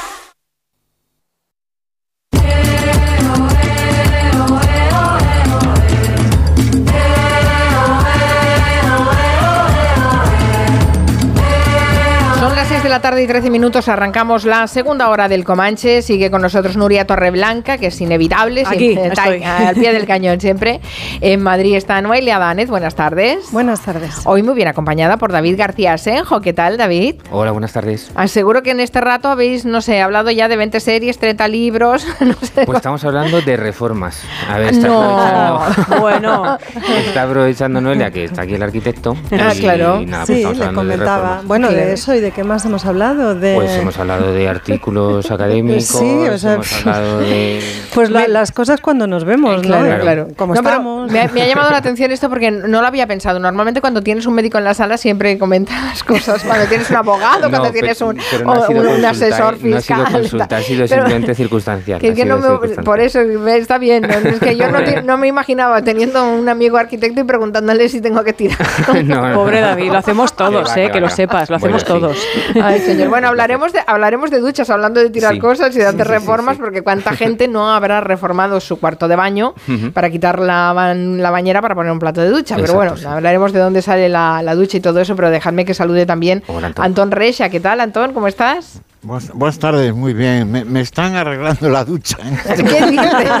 ¿Te Me he estás poniendo plato de ducha tú también, ¿o qué? Estamos acabando la reforma del cuarto de baño. Vaya sufrimiento.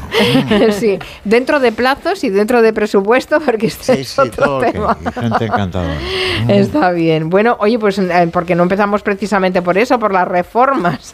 Ah, no, pero espera, espera un momento, espera un momento. Antón Recha, que es que al final se me va a olvidar. Enhorabuena, que ya te la habíamos dado, pero es que el otro día recogiste esa distin- distinción de, de medalla de oro al mérito de la, en, la- en las bellas artes, que te la dieron los reyes, hombre. Un poquito de crónica, ¿no? Un poco de crónica, Yo no lo sabía, Antón, enhorabuena. No, no- no es de oro, es de plata de ley. Ah, bueno. Bueno, pero lo has para... Pero te, pero te dan dos. Ah. Te dan dos por si pierdes una y un pin para Ay. llevar a diario. Qué detalle. Está Yo no le estoy haciendo- ahora me hoy me han escrito que me van a mandar además un diploma. Mm, Os, lo escanearé. Sí, por favor. Hombre, por supuesto. Mándalo. Tenemos, Claro, tenemos que presumir. claro. Tenemos que presumir. Bueno, fue un buen día. eh, Fue un buen estuvo día, bien. sí, sí. Un buen acto. Hombre, te, arreglaste. me puse Sí. mis galas. Y bueno, la verdad es que para un artista republicano y que ha ido a la contra, siempre pues que vengan los reyes, los reyes te den eh, esa, esa medalla, te impongan esa medalla, porque las decisiones del Consejo de Ministros, pues bueno, eh, muy a gusto. Ha sido tu 6 de enero, ¿no? Un poco. Oye, unos visto. profesionales, tenéis que, tenéis que ver cómo... Ya, imagino, se- en, imagino. en el, en los- en el canapé que hay después de la entrega, cómo el rey y la reina se subdividen y van hablando con todos, y hablan con todos un poquito y... Sí, sí. ¿Y, ¿Y a te ti quién, habían quién est- te tocó? ¿Quién te tocó? ¿Qué te tocó? Pues me tocó, cuenta. ente- mira, me tocó enterarme de que el rey me dijo, ya quería yo echarte, ponerte cara, porque él hizo, él estuvo haciendo de en la escuela de Marín, la escuela naval de Marín, de Guardia Marina, en el año 86, y dice que en la formación él no. Pero que su- muchos colegas cantaban Fai un sol de carajo. Claro.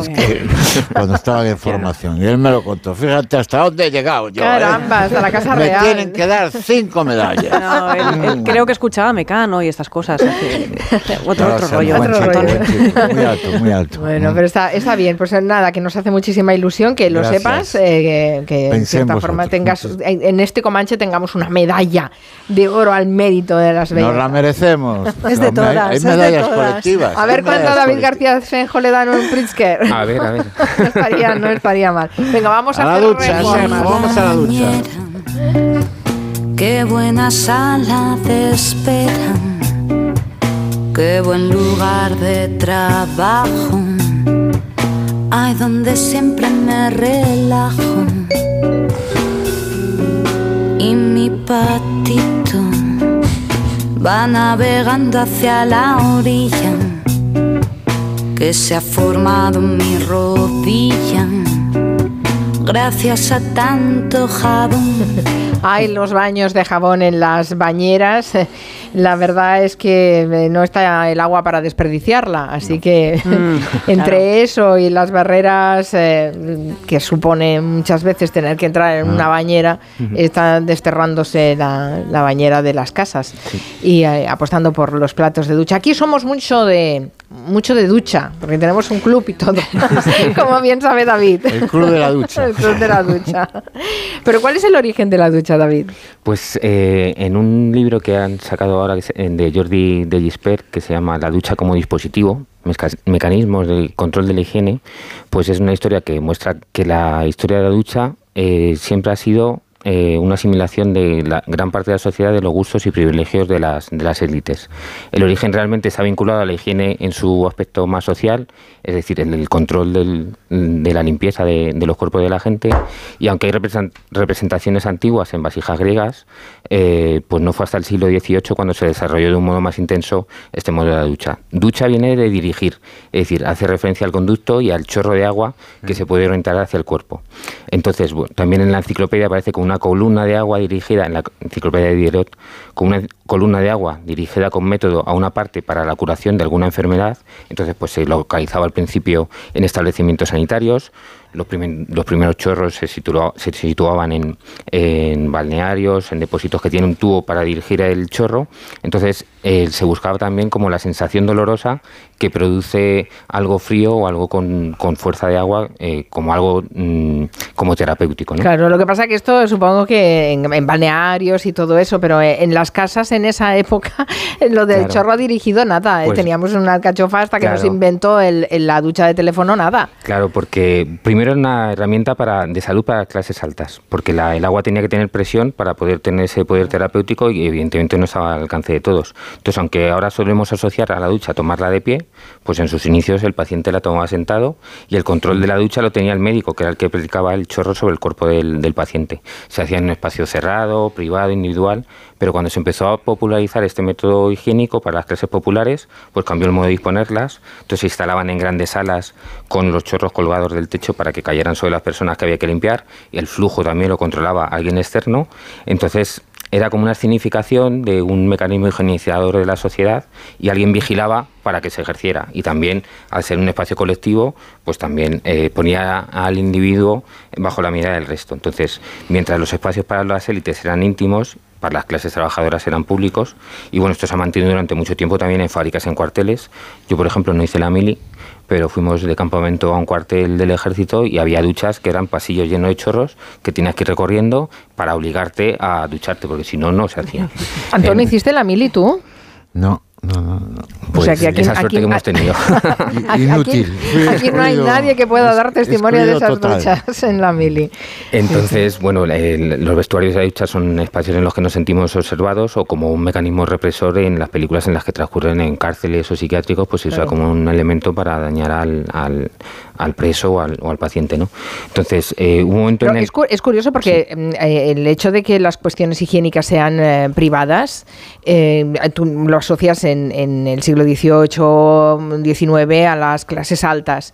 Pero previamente, eh, hace muchísimos más años, el- la, la cuestión higiénica era pública. Hasta los Sí, letrinarios sí. Sí, romanos eran públicos. Todo- todo era Iban al lavabo, al, al, al váter, Sí, y- y las- estaban ahí de cotilleo. Es que, claro. Y eran los espacios de los baños, los Sí, baños árabes, los sí, baños romanos, público. que era una cosa pública, pero que no está como vinculada a esta necesidad como de una, de una higiene que ya, pues bueno, cuando se eh, empezaron a crecer las ciudades, eh, con el, la industrialización y demás, pues había eh, como muchas peores condiciones sanitarias, pues eh, hubo como el intento de, de que eso mm, que antes era público como eh, en modo de entretenimiento, ahora ya no era. Era que es necesario que para cortar plagas, para cortar todo ese tipo de cosas, Mm. haya un- una higiene y alguien que lo controle y que entre la gente se controlen que, que exista esa, esa, esa higiene. ¿no? Entiendo entonces que las casas, eh, en- cuando empezaron a tener eh, baños, eran, eran baños eh, con bañera, no Sí, como ducha. Al principio eran baños en parte por eso, porque necesita, la ducha necesita una, una presión para poder salir bien y para poder funcionar. Entonces, bueno, pues una bañera la puede llenar, puede llenar un gran perol de, de agua caliente, pero la ducha sí necesita o bien un depósito que pueda caer por gravedad y salga con fuerzas de chorro, o bien que el agua venga con presión. Entonces, por ejemplo, en yo- España, sí, Antón. No, no, que yo recuerdo, Carmen hablaba, yo no fui a la mili, pero sí soy de la primera generación de ducha diaria. Yo recuerdo que lo normal, en, en mi época, y en mi familia era muy, muy limpia, era bañarse un día a la semana. Sí, Y- tocaron, ¿no? Y mi padre, que era un dandy, la ducha diaria le parecía un, Sí, un sí, sí. exceso, vamos. Sí, sí, es verdad, es verdad.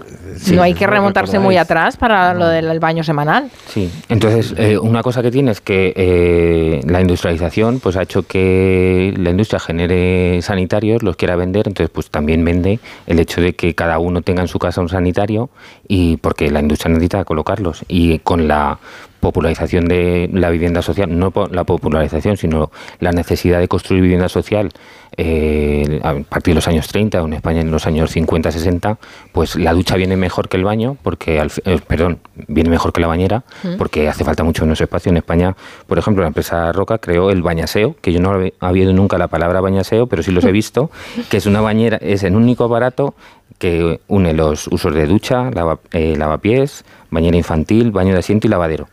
Todo esto en menos de un metro cuadrado, entonces claro, eh, está empotrado. esto es nuevo, ¿no? Que va. Yo, yo lo he visto. ¿no? Es es- nuevo, hay anuncios de- ¿no? es año- yo lo he visto un montón, lo que pasa es que nunca había oído la palabra bañaseo hasta que Sí, leí este sí, libro y luego encontrado el anuncio. Sí, sí, sí. La casa decía que el piso tiene un baño y un aseo. Y el Pues- aseo tenía esa, esa, esa Sí, bañera. de porque además es que servía de todo, servía para, pues eso, pues como lavadero en el que podías eh, lavar la ropa, te podías sentar y llevarte los pies, o sea, servía para, para todo. Y una cosa que tenía la empresa Roca, pues que hizo esto, que lo llenó España de, de eso, pero también se especializó en no solo en eso, sino también en viviendas para ricos, entonces copaba todo, todo el mercado. Mm. ¿Y mm, em, preferimos la bañera o la ducha? ¿Has hecho algún trabajo de campo que te Pues, permita responder hombre, esta pregunta?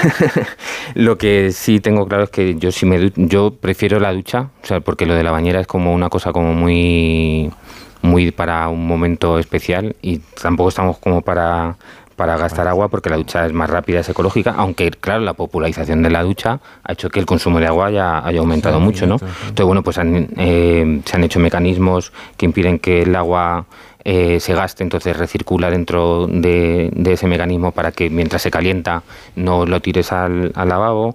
Eh, la ducha también, como contabas antes, eh, Carmen, es, es accesible, entonces una, pro- una población que está envejeciendo, pues es necesario ponerla porque bueno evita accidentes, es mucho más cómoda y bueno pues aunque tiene un uso utilitario, pues también la ducha ha empezado a tener cosas como un poco de placer pues, con estas columnas de hidromasaje que recuerdan los tiempos en los que la ducha era terapéutica y bueno y, y lo que es cierto es que no tenemos espacio en las casas. Hace un par de semanas el arquitecto López de Toledo ponía ejemplos de baños preciosos con natural enormes y tal pero es que ninguno vamos a desperdiciar espacio en nuestra casa en un lugar en el que vamos media hora al día con mucho Claro, si tienes que escoger, pues eh, renuncias a- al baño. Claro. Sí, claro, Eh, claro. eh, las reformas de tu casa, bien, Noelia, por cierto. Las mías bien, pero yo tengo que decir que yo, por supuesto, quité la bañera para Ujú. poner una ducha y no estoy contenta. no Oh. ¿por qué? Porque echo de menos mi bañera. Ah, yo no la o sea la tengo pero no, una no, es que reina, no la uso casi nunca Mira, no es que yo bañaba al perro, bañar Ah, bueno, un claro, perro en una claro, ducha que es eso un otra- problema. claro yo la bañera la usaba con los niños Eh, Pues porque era sí, mucho más cómodo tengo dolores musculares y yo de vez en cuando me daba un baño Ah.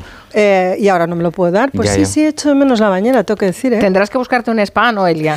Eh, bueno, pues una- yo te busco una reforma de- Tengo una reforma otra vez, no te preocupes. No va a ser, no va a ser en Ya, esta vida, ahí. quizá en la otra. No, pero es curioso, es, curioso que antes en las casas los baños eran, eran bastante grandes en proporción al el espacio que dedicaban a la cocina, por ejemplo. sí, sí. Eh, y Sí, sin sí. embargo, bueno, pues to- todo va, todo va cambiando. Vamos Claro. racionalizando el espacio en función de nuestras necesidades, pero ¿para qué un baño tan grande? Ya, Muchas veces bueno. te preguntas. Hombre, ¿no? si tienes espacio, mal no viene. No, ¿eh? claro, si sí tienes pero también es espacio, que perfecto. pues pero- antes se lavaba ahí se podía tener ahí ahora ya pues lo es casi lo mínimo Ajá. Bueno, en fin, bueno, sabemos ya más cositas. Por cierto, que eh, yo creo que necesitaríamos hacer un segundo capítulo Ah, para vale. hablar de, la- de la- de las duchas, de cómo funcionan, porque a veces es imposible saber cómo sale el agua caliente de una Sí, sí. ducha. bueno eso es Pero todo en los bueno, hoteles y los demás hoteles. ¿Y por qué baja la presión tanto? A veces cuando eh, pones el agua caliente, cuando en la fría va perfectamente. La cal, la cal. Pones Eso es por la cal. ¿Eso es por la cal?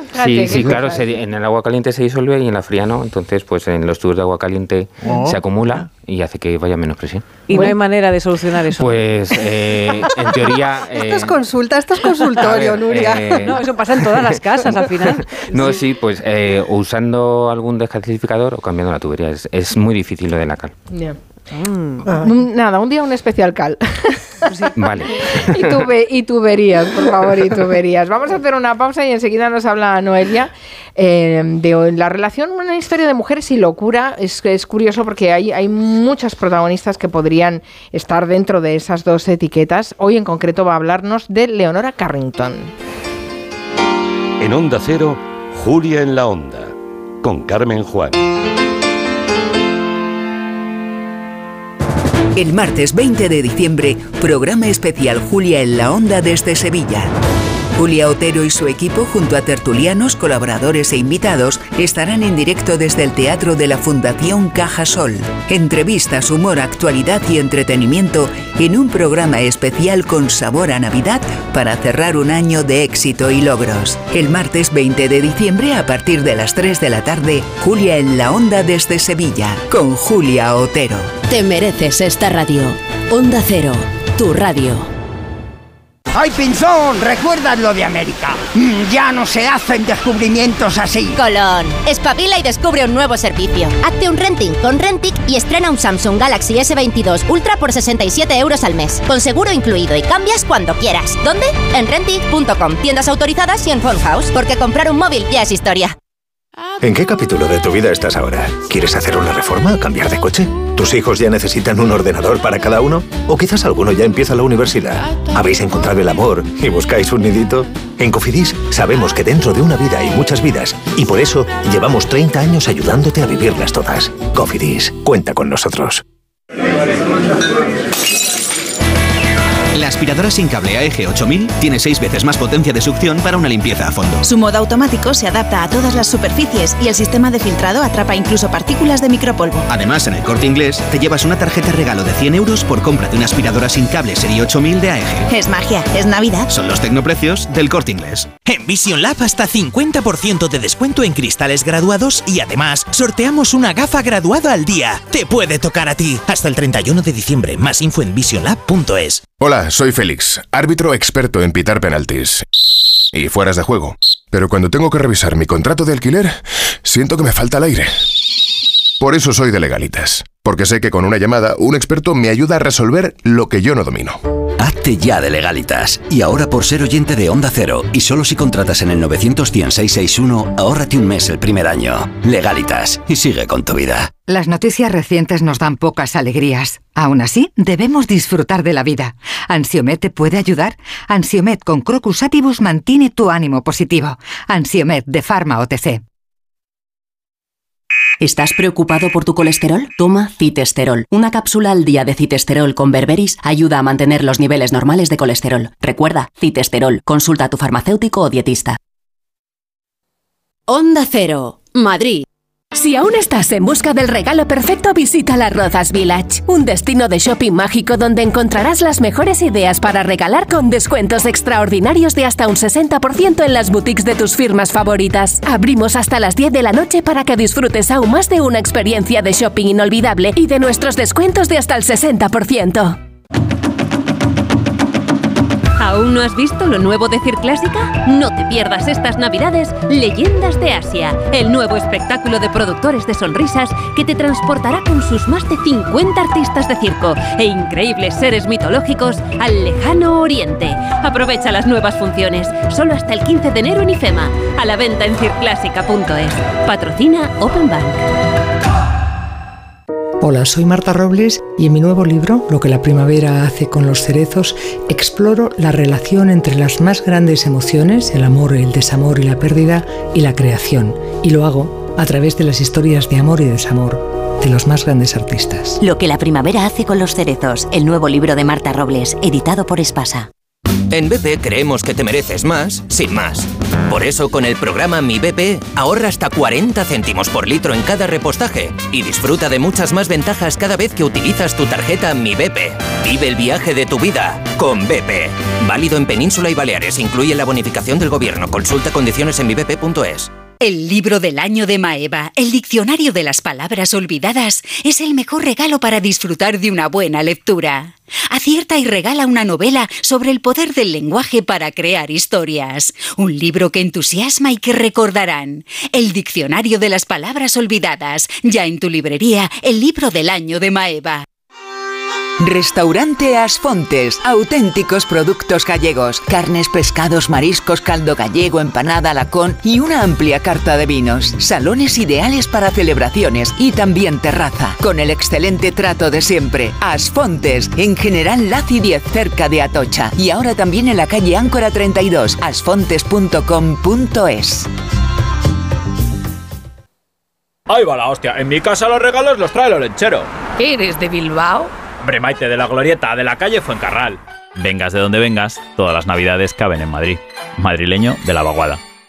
Llega la Revolu Plus, la ocasión Plus. 7000 coches con descuento de hasta el 30%. Ahora es el momento. No dejes escapar esta oportunidad irrepetible. Hasta un 30% de descuento y solo hasta fin de mes. Ocasión Plus, 15 centros en Madrid, dos nuevas tiendas en Torrejón y una en Arganda. Localiza tu centro más cercano en ocasiónplus.com. Abierto sábados y domingos. Colaboran con Decorman, Closman Cierres Metálicos, Insonoplac, PVC3 Comerlin, Claudio Pintores y Contenedores Parque 91 609 3370 o decorman.es. En buenas manos, el programa que cuida lo más importante, tu salud. Estamos hablando de una enfermedad relativamente joven, porque ¿qué síntomas nos tienen que hacer sospechar que pueda haber detrás de este problema? Los mejores especialistas, claves y consejos para cuidarnos mejor. La medicina da soluciones también para todo. En todos los ámbitos. Vamos haciendo escala donde están los mejores especialistas. En buenas manos, el programa de salud de Onda Cero, siempre que quieras, en la web y en la app, con el doctor Doctor Bartolomé Beltrán. Te mereces esta radio. Onda Cero, tu radio. Facebook, Twitter, YouTube. Hay más de un medio para que nos sigas. ¿Cuál te gusta más? Onda Cero es la radio que siempre va contigo, porque estamos en las redes sociales para que nos sigas, para que opines, para que compartas noticias. OndaCero.es. Más y mejor. Onda Cero Madrid 98.0.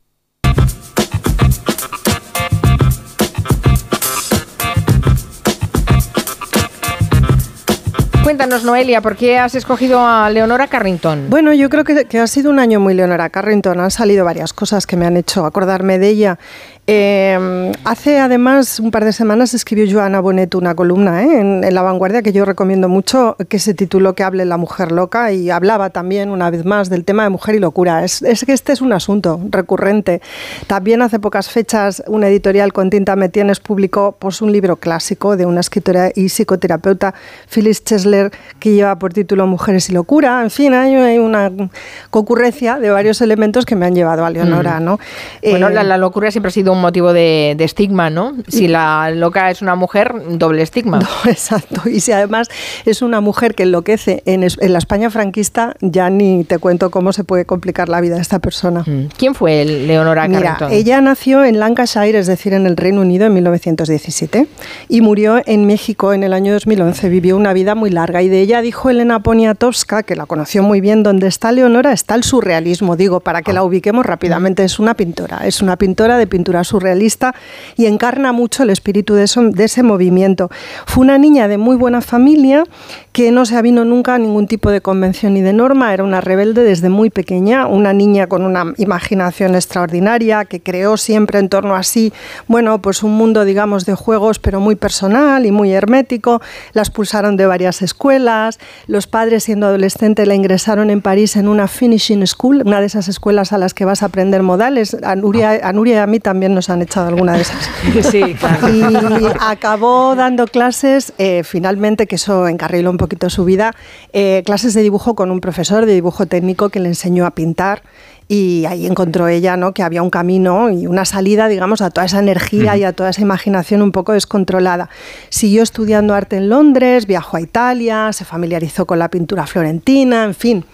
Y en Londres, en uno de estos viajes, conoció, conoció al pintor Max Ernst, uno de los más importantes surrealistas, en este caso de origen alemán. Leonora tenía entonces 20 años y él 47. Él la, introduce en el mundo de los pintores surrealistas, pasan muchas tardes muy deliciosas en el Café Le Magot y allí pues ella se codea con Breton, con Pablo Picasso, con Salvador Dalí, es decir, no se quiere separar de ese hombre del que se enamora. Claro, como no podía ser de otra manera, porque él además era un tipo muy carismático, había estado casado en dos ocasiones, de hecho cuando conocí a Leonora sigue casado todavía, de manera que todo esto, pues a los padres británicos de Leonora, sobre todo al padre. Padres de buena familia, de, eh, padres pudientes. Padres pudientes. Te tengo que decir que el padre de Leonora no tenía rancio abolengo, pero sí era un hombre que había ganado mucho dinero, era un empresario que lo que quería era ascender socialmente y quería una hija que pudiera presentar ¿no? al mundo. De hecho, a Leonora la presentan en sociedad hasta en tres ocasiones y no hay manera de comprometerla, ¿no? Porque hace cosas muy extrañas como sacar un libro y sentarse a leer en medio de las fiestas. Es una persona, bueno, muy, muy original y, muy, muy, muy original, muy original. Eh, entonces, claro, ya digo, los padres lógicamente no ven con buenos ojos la relación con Max Ernst y sin embargo ella consigue, ¿no? Eh, consigue mantenerse cerca de ese hombre. De hecho, eh, una vez en Francia se van a vivir a provincias, a una casita que alquilan en San Mar d'Asderche y allí, bueno, pues van a visitarles todos los surrealistas y pasan una época muy feliz de sus vidas donde hay mucho sexo, mucho vino, mucha pintura, mucho arte, mucho ingenio, mucho de todo. Pero en esa sobreviene la ocupación alemana de Francia y en el transcurso de la misma, Ernst, como es un, artista alemán, es detenido y llevado a un campo de, concentración. Hay dos detenciones de él, Leonora se siente, como es lógico, superada por las circunstancias y toma una decisión que, bueno, implica superar un dilema moral importante. Le deja él atrás oh preso mm, y se marcha. Se marcha con ayuda desde el otro lado del Canal de la Mancha de sus padres que consiguen que pase la frontera y venga a España.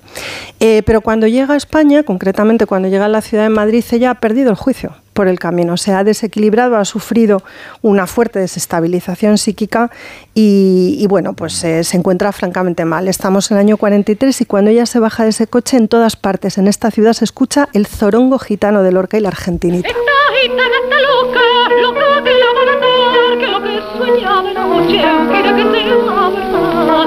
Esta guitarra está loca, loca que la va a matar, que lo que soñaba de noche, quiere que sea verdad. Parece una buena banda sonora, ¿no? Para su propia situación, ¿no? La dan por loca como a la gitana. ¿Y esas vivencias son las que cuentan en Memorias desde abajo? Exacto. Ahí en ese libro, que también es otro acontecimiento, digamos, editorial que me ha hecho recordarla, ella cuenta lo que le pasa en un psiquiátrico eh, en el que la institucionalizan en Santander, eh, que está regentado por un tal doctor Morales, que en esa época está experimentando con el cardiozol. El cardiozol es una medicación que es la precursora de la terapia del electroshock. Entonces Leonora pasa eh, cerca de una semana, ella en su recuerdo son cinco días, parece ser que es una semana en total, sufriendo inyecciones de cardiozol y las consecuencias que esto comporta en su organismo. ¿no? Son noches y días enteros desnuda, cubierta de excrementos y sudor, con un padecimiento psicológico bestial y físico también, ¿no? porque termina por acabar deshidratada, en fin, toda una serie de cosas que os podéis imaginar. Los padres en el, en el internet tienen noticia de que esto está sucediendo con su hija. Ellos no conocían que el doctor Morales implementaba este tipo de técnicas en el psiquiátrico. Es un psiquiátrico al que acuden las mm, clases, o sea, miembros de familias ricas de, España. Él, bueno, está ahí a la vanguardia, muy, muy a lo Mengele, haciendo este tipo de experimentos. Estas cosas pasan y, cuando tienen noticia de que la hija se encuentra en esta situación, eh, bueno, pues orquesta una operación de rescate. Entonces la idea del padre es la segunda, el segundo rescate de ese padre. Eh, la idea es llevarla a Lisboa y de Lisboa que viaje a Sudáfrica y quitarla un poquito de en medio. Pero en Lisboa ella conoce a Renato Leduc, que si recordáis es el principal artífice de que un montón de artistas españoles republicanos puedan exiliarse en México y se casa con Renato. Se casa con Renato y viaja a México con él y allí es donde se establece. Entonces todo lo que pasa con Leonora, eh, desde el principio, pero especialmente su vida en México, la conocemos a través de otro libro fantástico que a lo mejor es una buena idea regalar ahora que viene la Navidad porque cuenta esta historia tan increíble y se detiene además en muchos pormenores de ella y es muy fantástico y está muy bien escrito que se titula Leonora Carrington Una vida surrealista. Lo ha escrito una periodista del Guardian que se llama Joanna Murhit y que es pariente de Leonora Carrington. Y es fascinante porque ella no sabía quién era esta pariente suya. Tenía noticia de una tal Leonora que pintaba cuadros, eso es, de la familia en Inglaterra, que pintaba cuadros y que había tenido una vida muy complicada, pero ni siquiera sabía si estaba viva o muerta. Y es que una vez en un congreso conoce a una catedrática de arte mexicana y le dice, oye, yo tengo una pariente que igual Vivió un tiempo en México, no sé si tendrás noticia de ella, se llamaba Leonora Carrington. Y claro, esta catedrática de arte mexicana se lleva las manos a la cabeza, porque en oh México, sí, en México Leonora Carrington es como Frida Kahlo es un personaje importantísimo y súper reconocido. Y bueno, pues el libro está muy bien en ese sentido, ¿no? Porque va contando un poco la investigación que lleva a cabo Joana, ¿no? Cómo decide llamar a su pariente, llamar a Leonora y empieza a visitarla y entabla con ella una relación. Y Leonora le va contando su vida. Es muy bonito. El libro es, es muy bonito. Y bueno, ya por terminar, pues recomendar otro libro más que se acaba de editar en México, pero que se está vendiendo en España. Es delicioso. Se titula El tarot de Leonora Carrington y es porque ella en los años 50 creó una espectacular baraja de arcanos mayores, eh, colocando como hojas de oro y plata sobre colores brillantes. Es una edición exquisita donde está ese tarot, que era un tarot que mezcla feminismo y esoterismo. Es un bonito regalo para la gente a la que le gusta el arte surrealista y que sienta interés, digamos, un poco por ese tipo de universos tan imaginativos. Qué impresionante.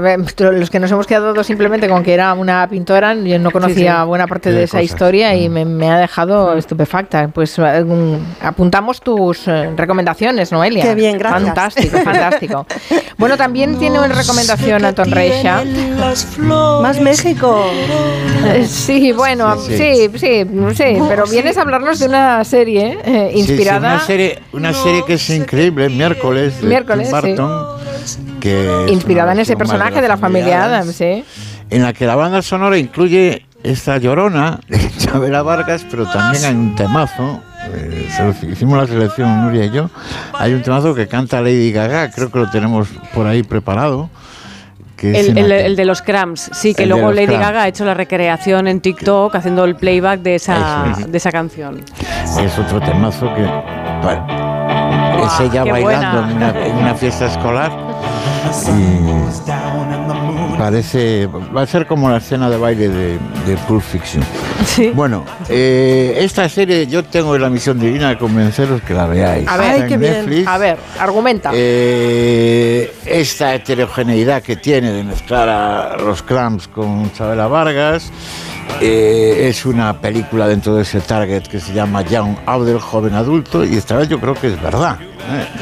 Eh, Tim Burton es su debut en televisión y el creador de Eduardo Manos Tijeras y la fábrica de chocolate y el Madman aquel increíble, pues demuestra que sabe hacer televisión y muy bien. El argumento es muy simple, pero contundente. Eh.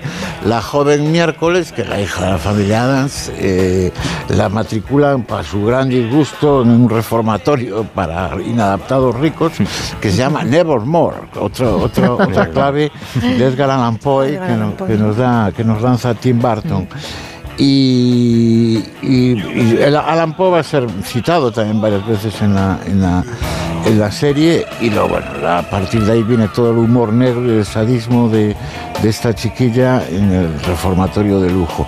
Explicaros que la primera secuencia ya lo dice todo, la primera secuencia ella es expulsada de un instituto porque le han entrado en su taquilla del instituto, esos institutos americanos que tienen los alumnos su taquilla y ella en venganza a los cretinos que le han hecho eso, que van a la piscina, les arroja dos bolsas llenas de, llenas de, de de pirañas. De, pirañas. imaginaros el sadismo de el sadismo de, de, miércoles.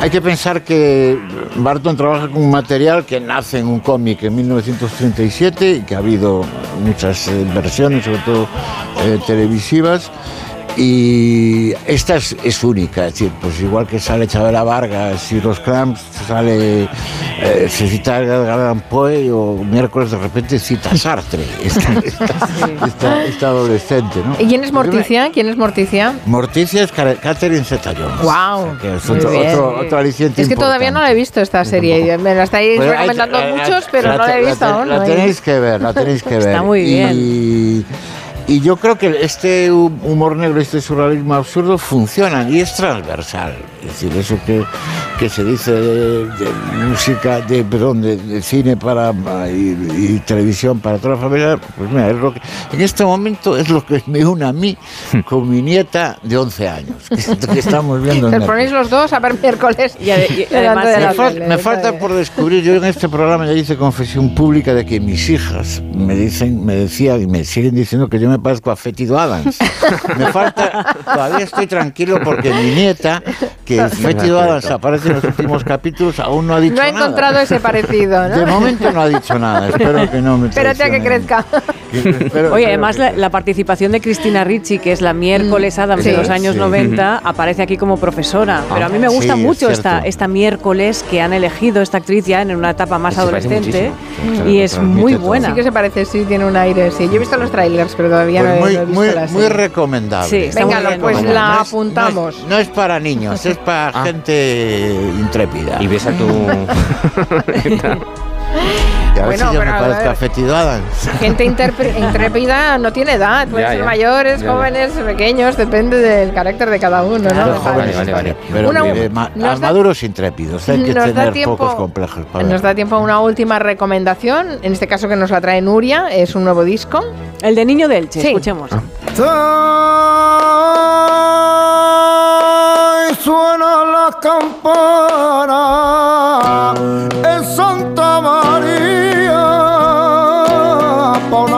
amor. Me va a costar hablar encima de, Niño de Elche. sí. vas a tener que hacer un esfuerzo. Sí, ya hemos hablado de él más de una vez en el Comanche. Eh, este es el nuevo disco de Francisco Contreras, Niño de Elche. Yo siempre digo que es uno de los artistas más fascinantes que podemos encontrar sobre los escenarios españoles. Él se define como ex flamenco porque ha ido, ha vuelto, le ha rendido honores, lo ha retorcido, se lo ha saltado a la torera y hay poca gente tan valiente como él, ¿no? Para hacer eso en un escenario arriesgando y desafiando siempre al ortodoxo. Hace lo que le da la gana y lo hace muy bien.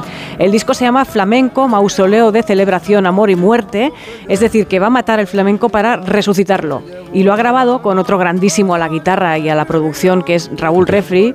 Estos son 14 cantes que pretenden celebrar el amor y la muerte a través de fandangos, alegrías, alboreás, seguidillas, oleares, farrucas o gilianas, que es esto que escuchamos, una giliana, entre otros palos del flamenco también más clásico, ¿no? Y hay algunas colaboraciones muy interesantes, por ejemplo, la de una chica que se llama Rosalía.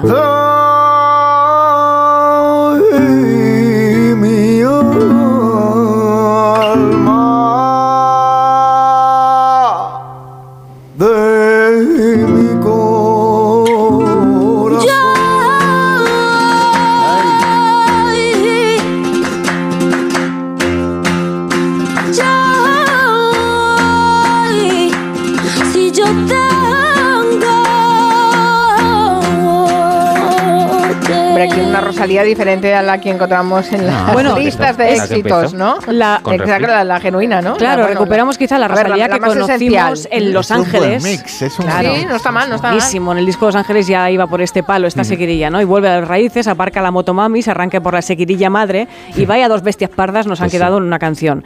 Eh, Niño de Elche actuó ya en el Teatro La Zarzuela de Madrid y el 14 de enero le podremos ver en el Auditorio de Barcelona. Y os recomiendo muchísimo que lo vayáis a ver en directo, no solo el disco.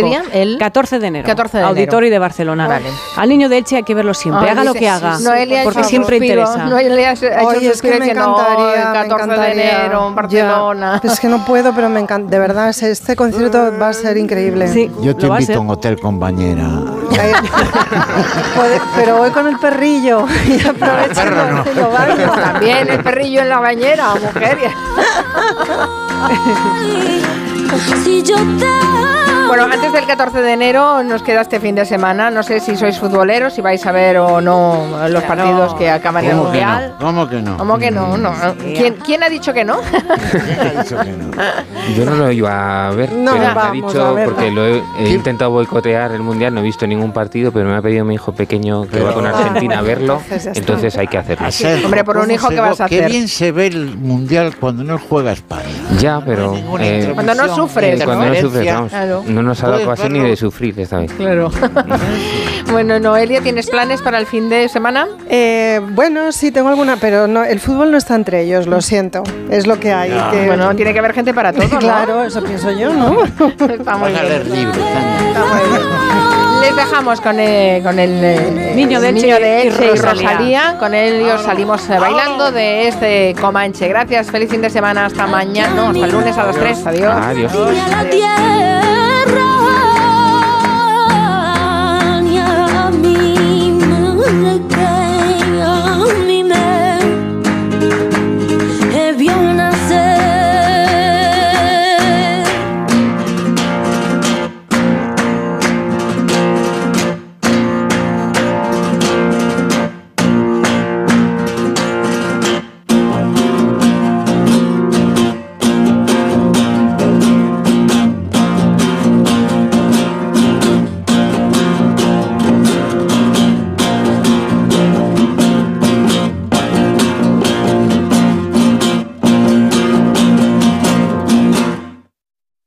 Es noche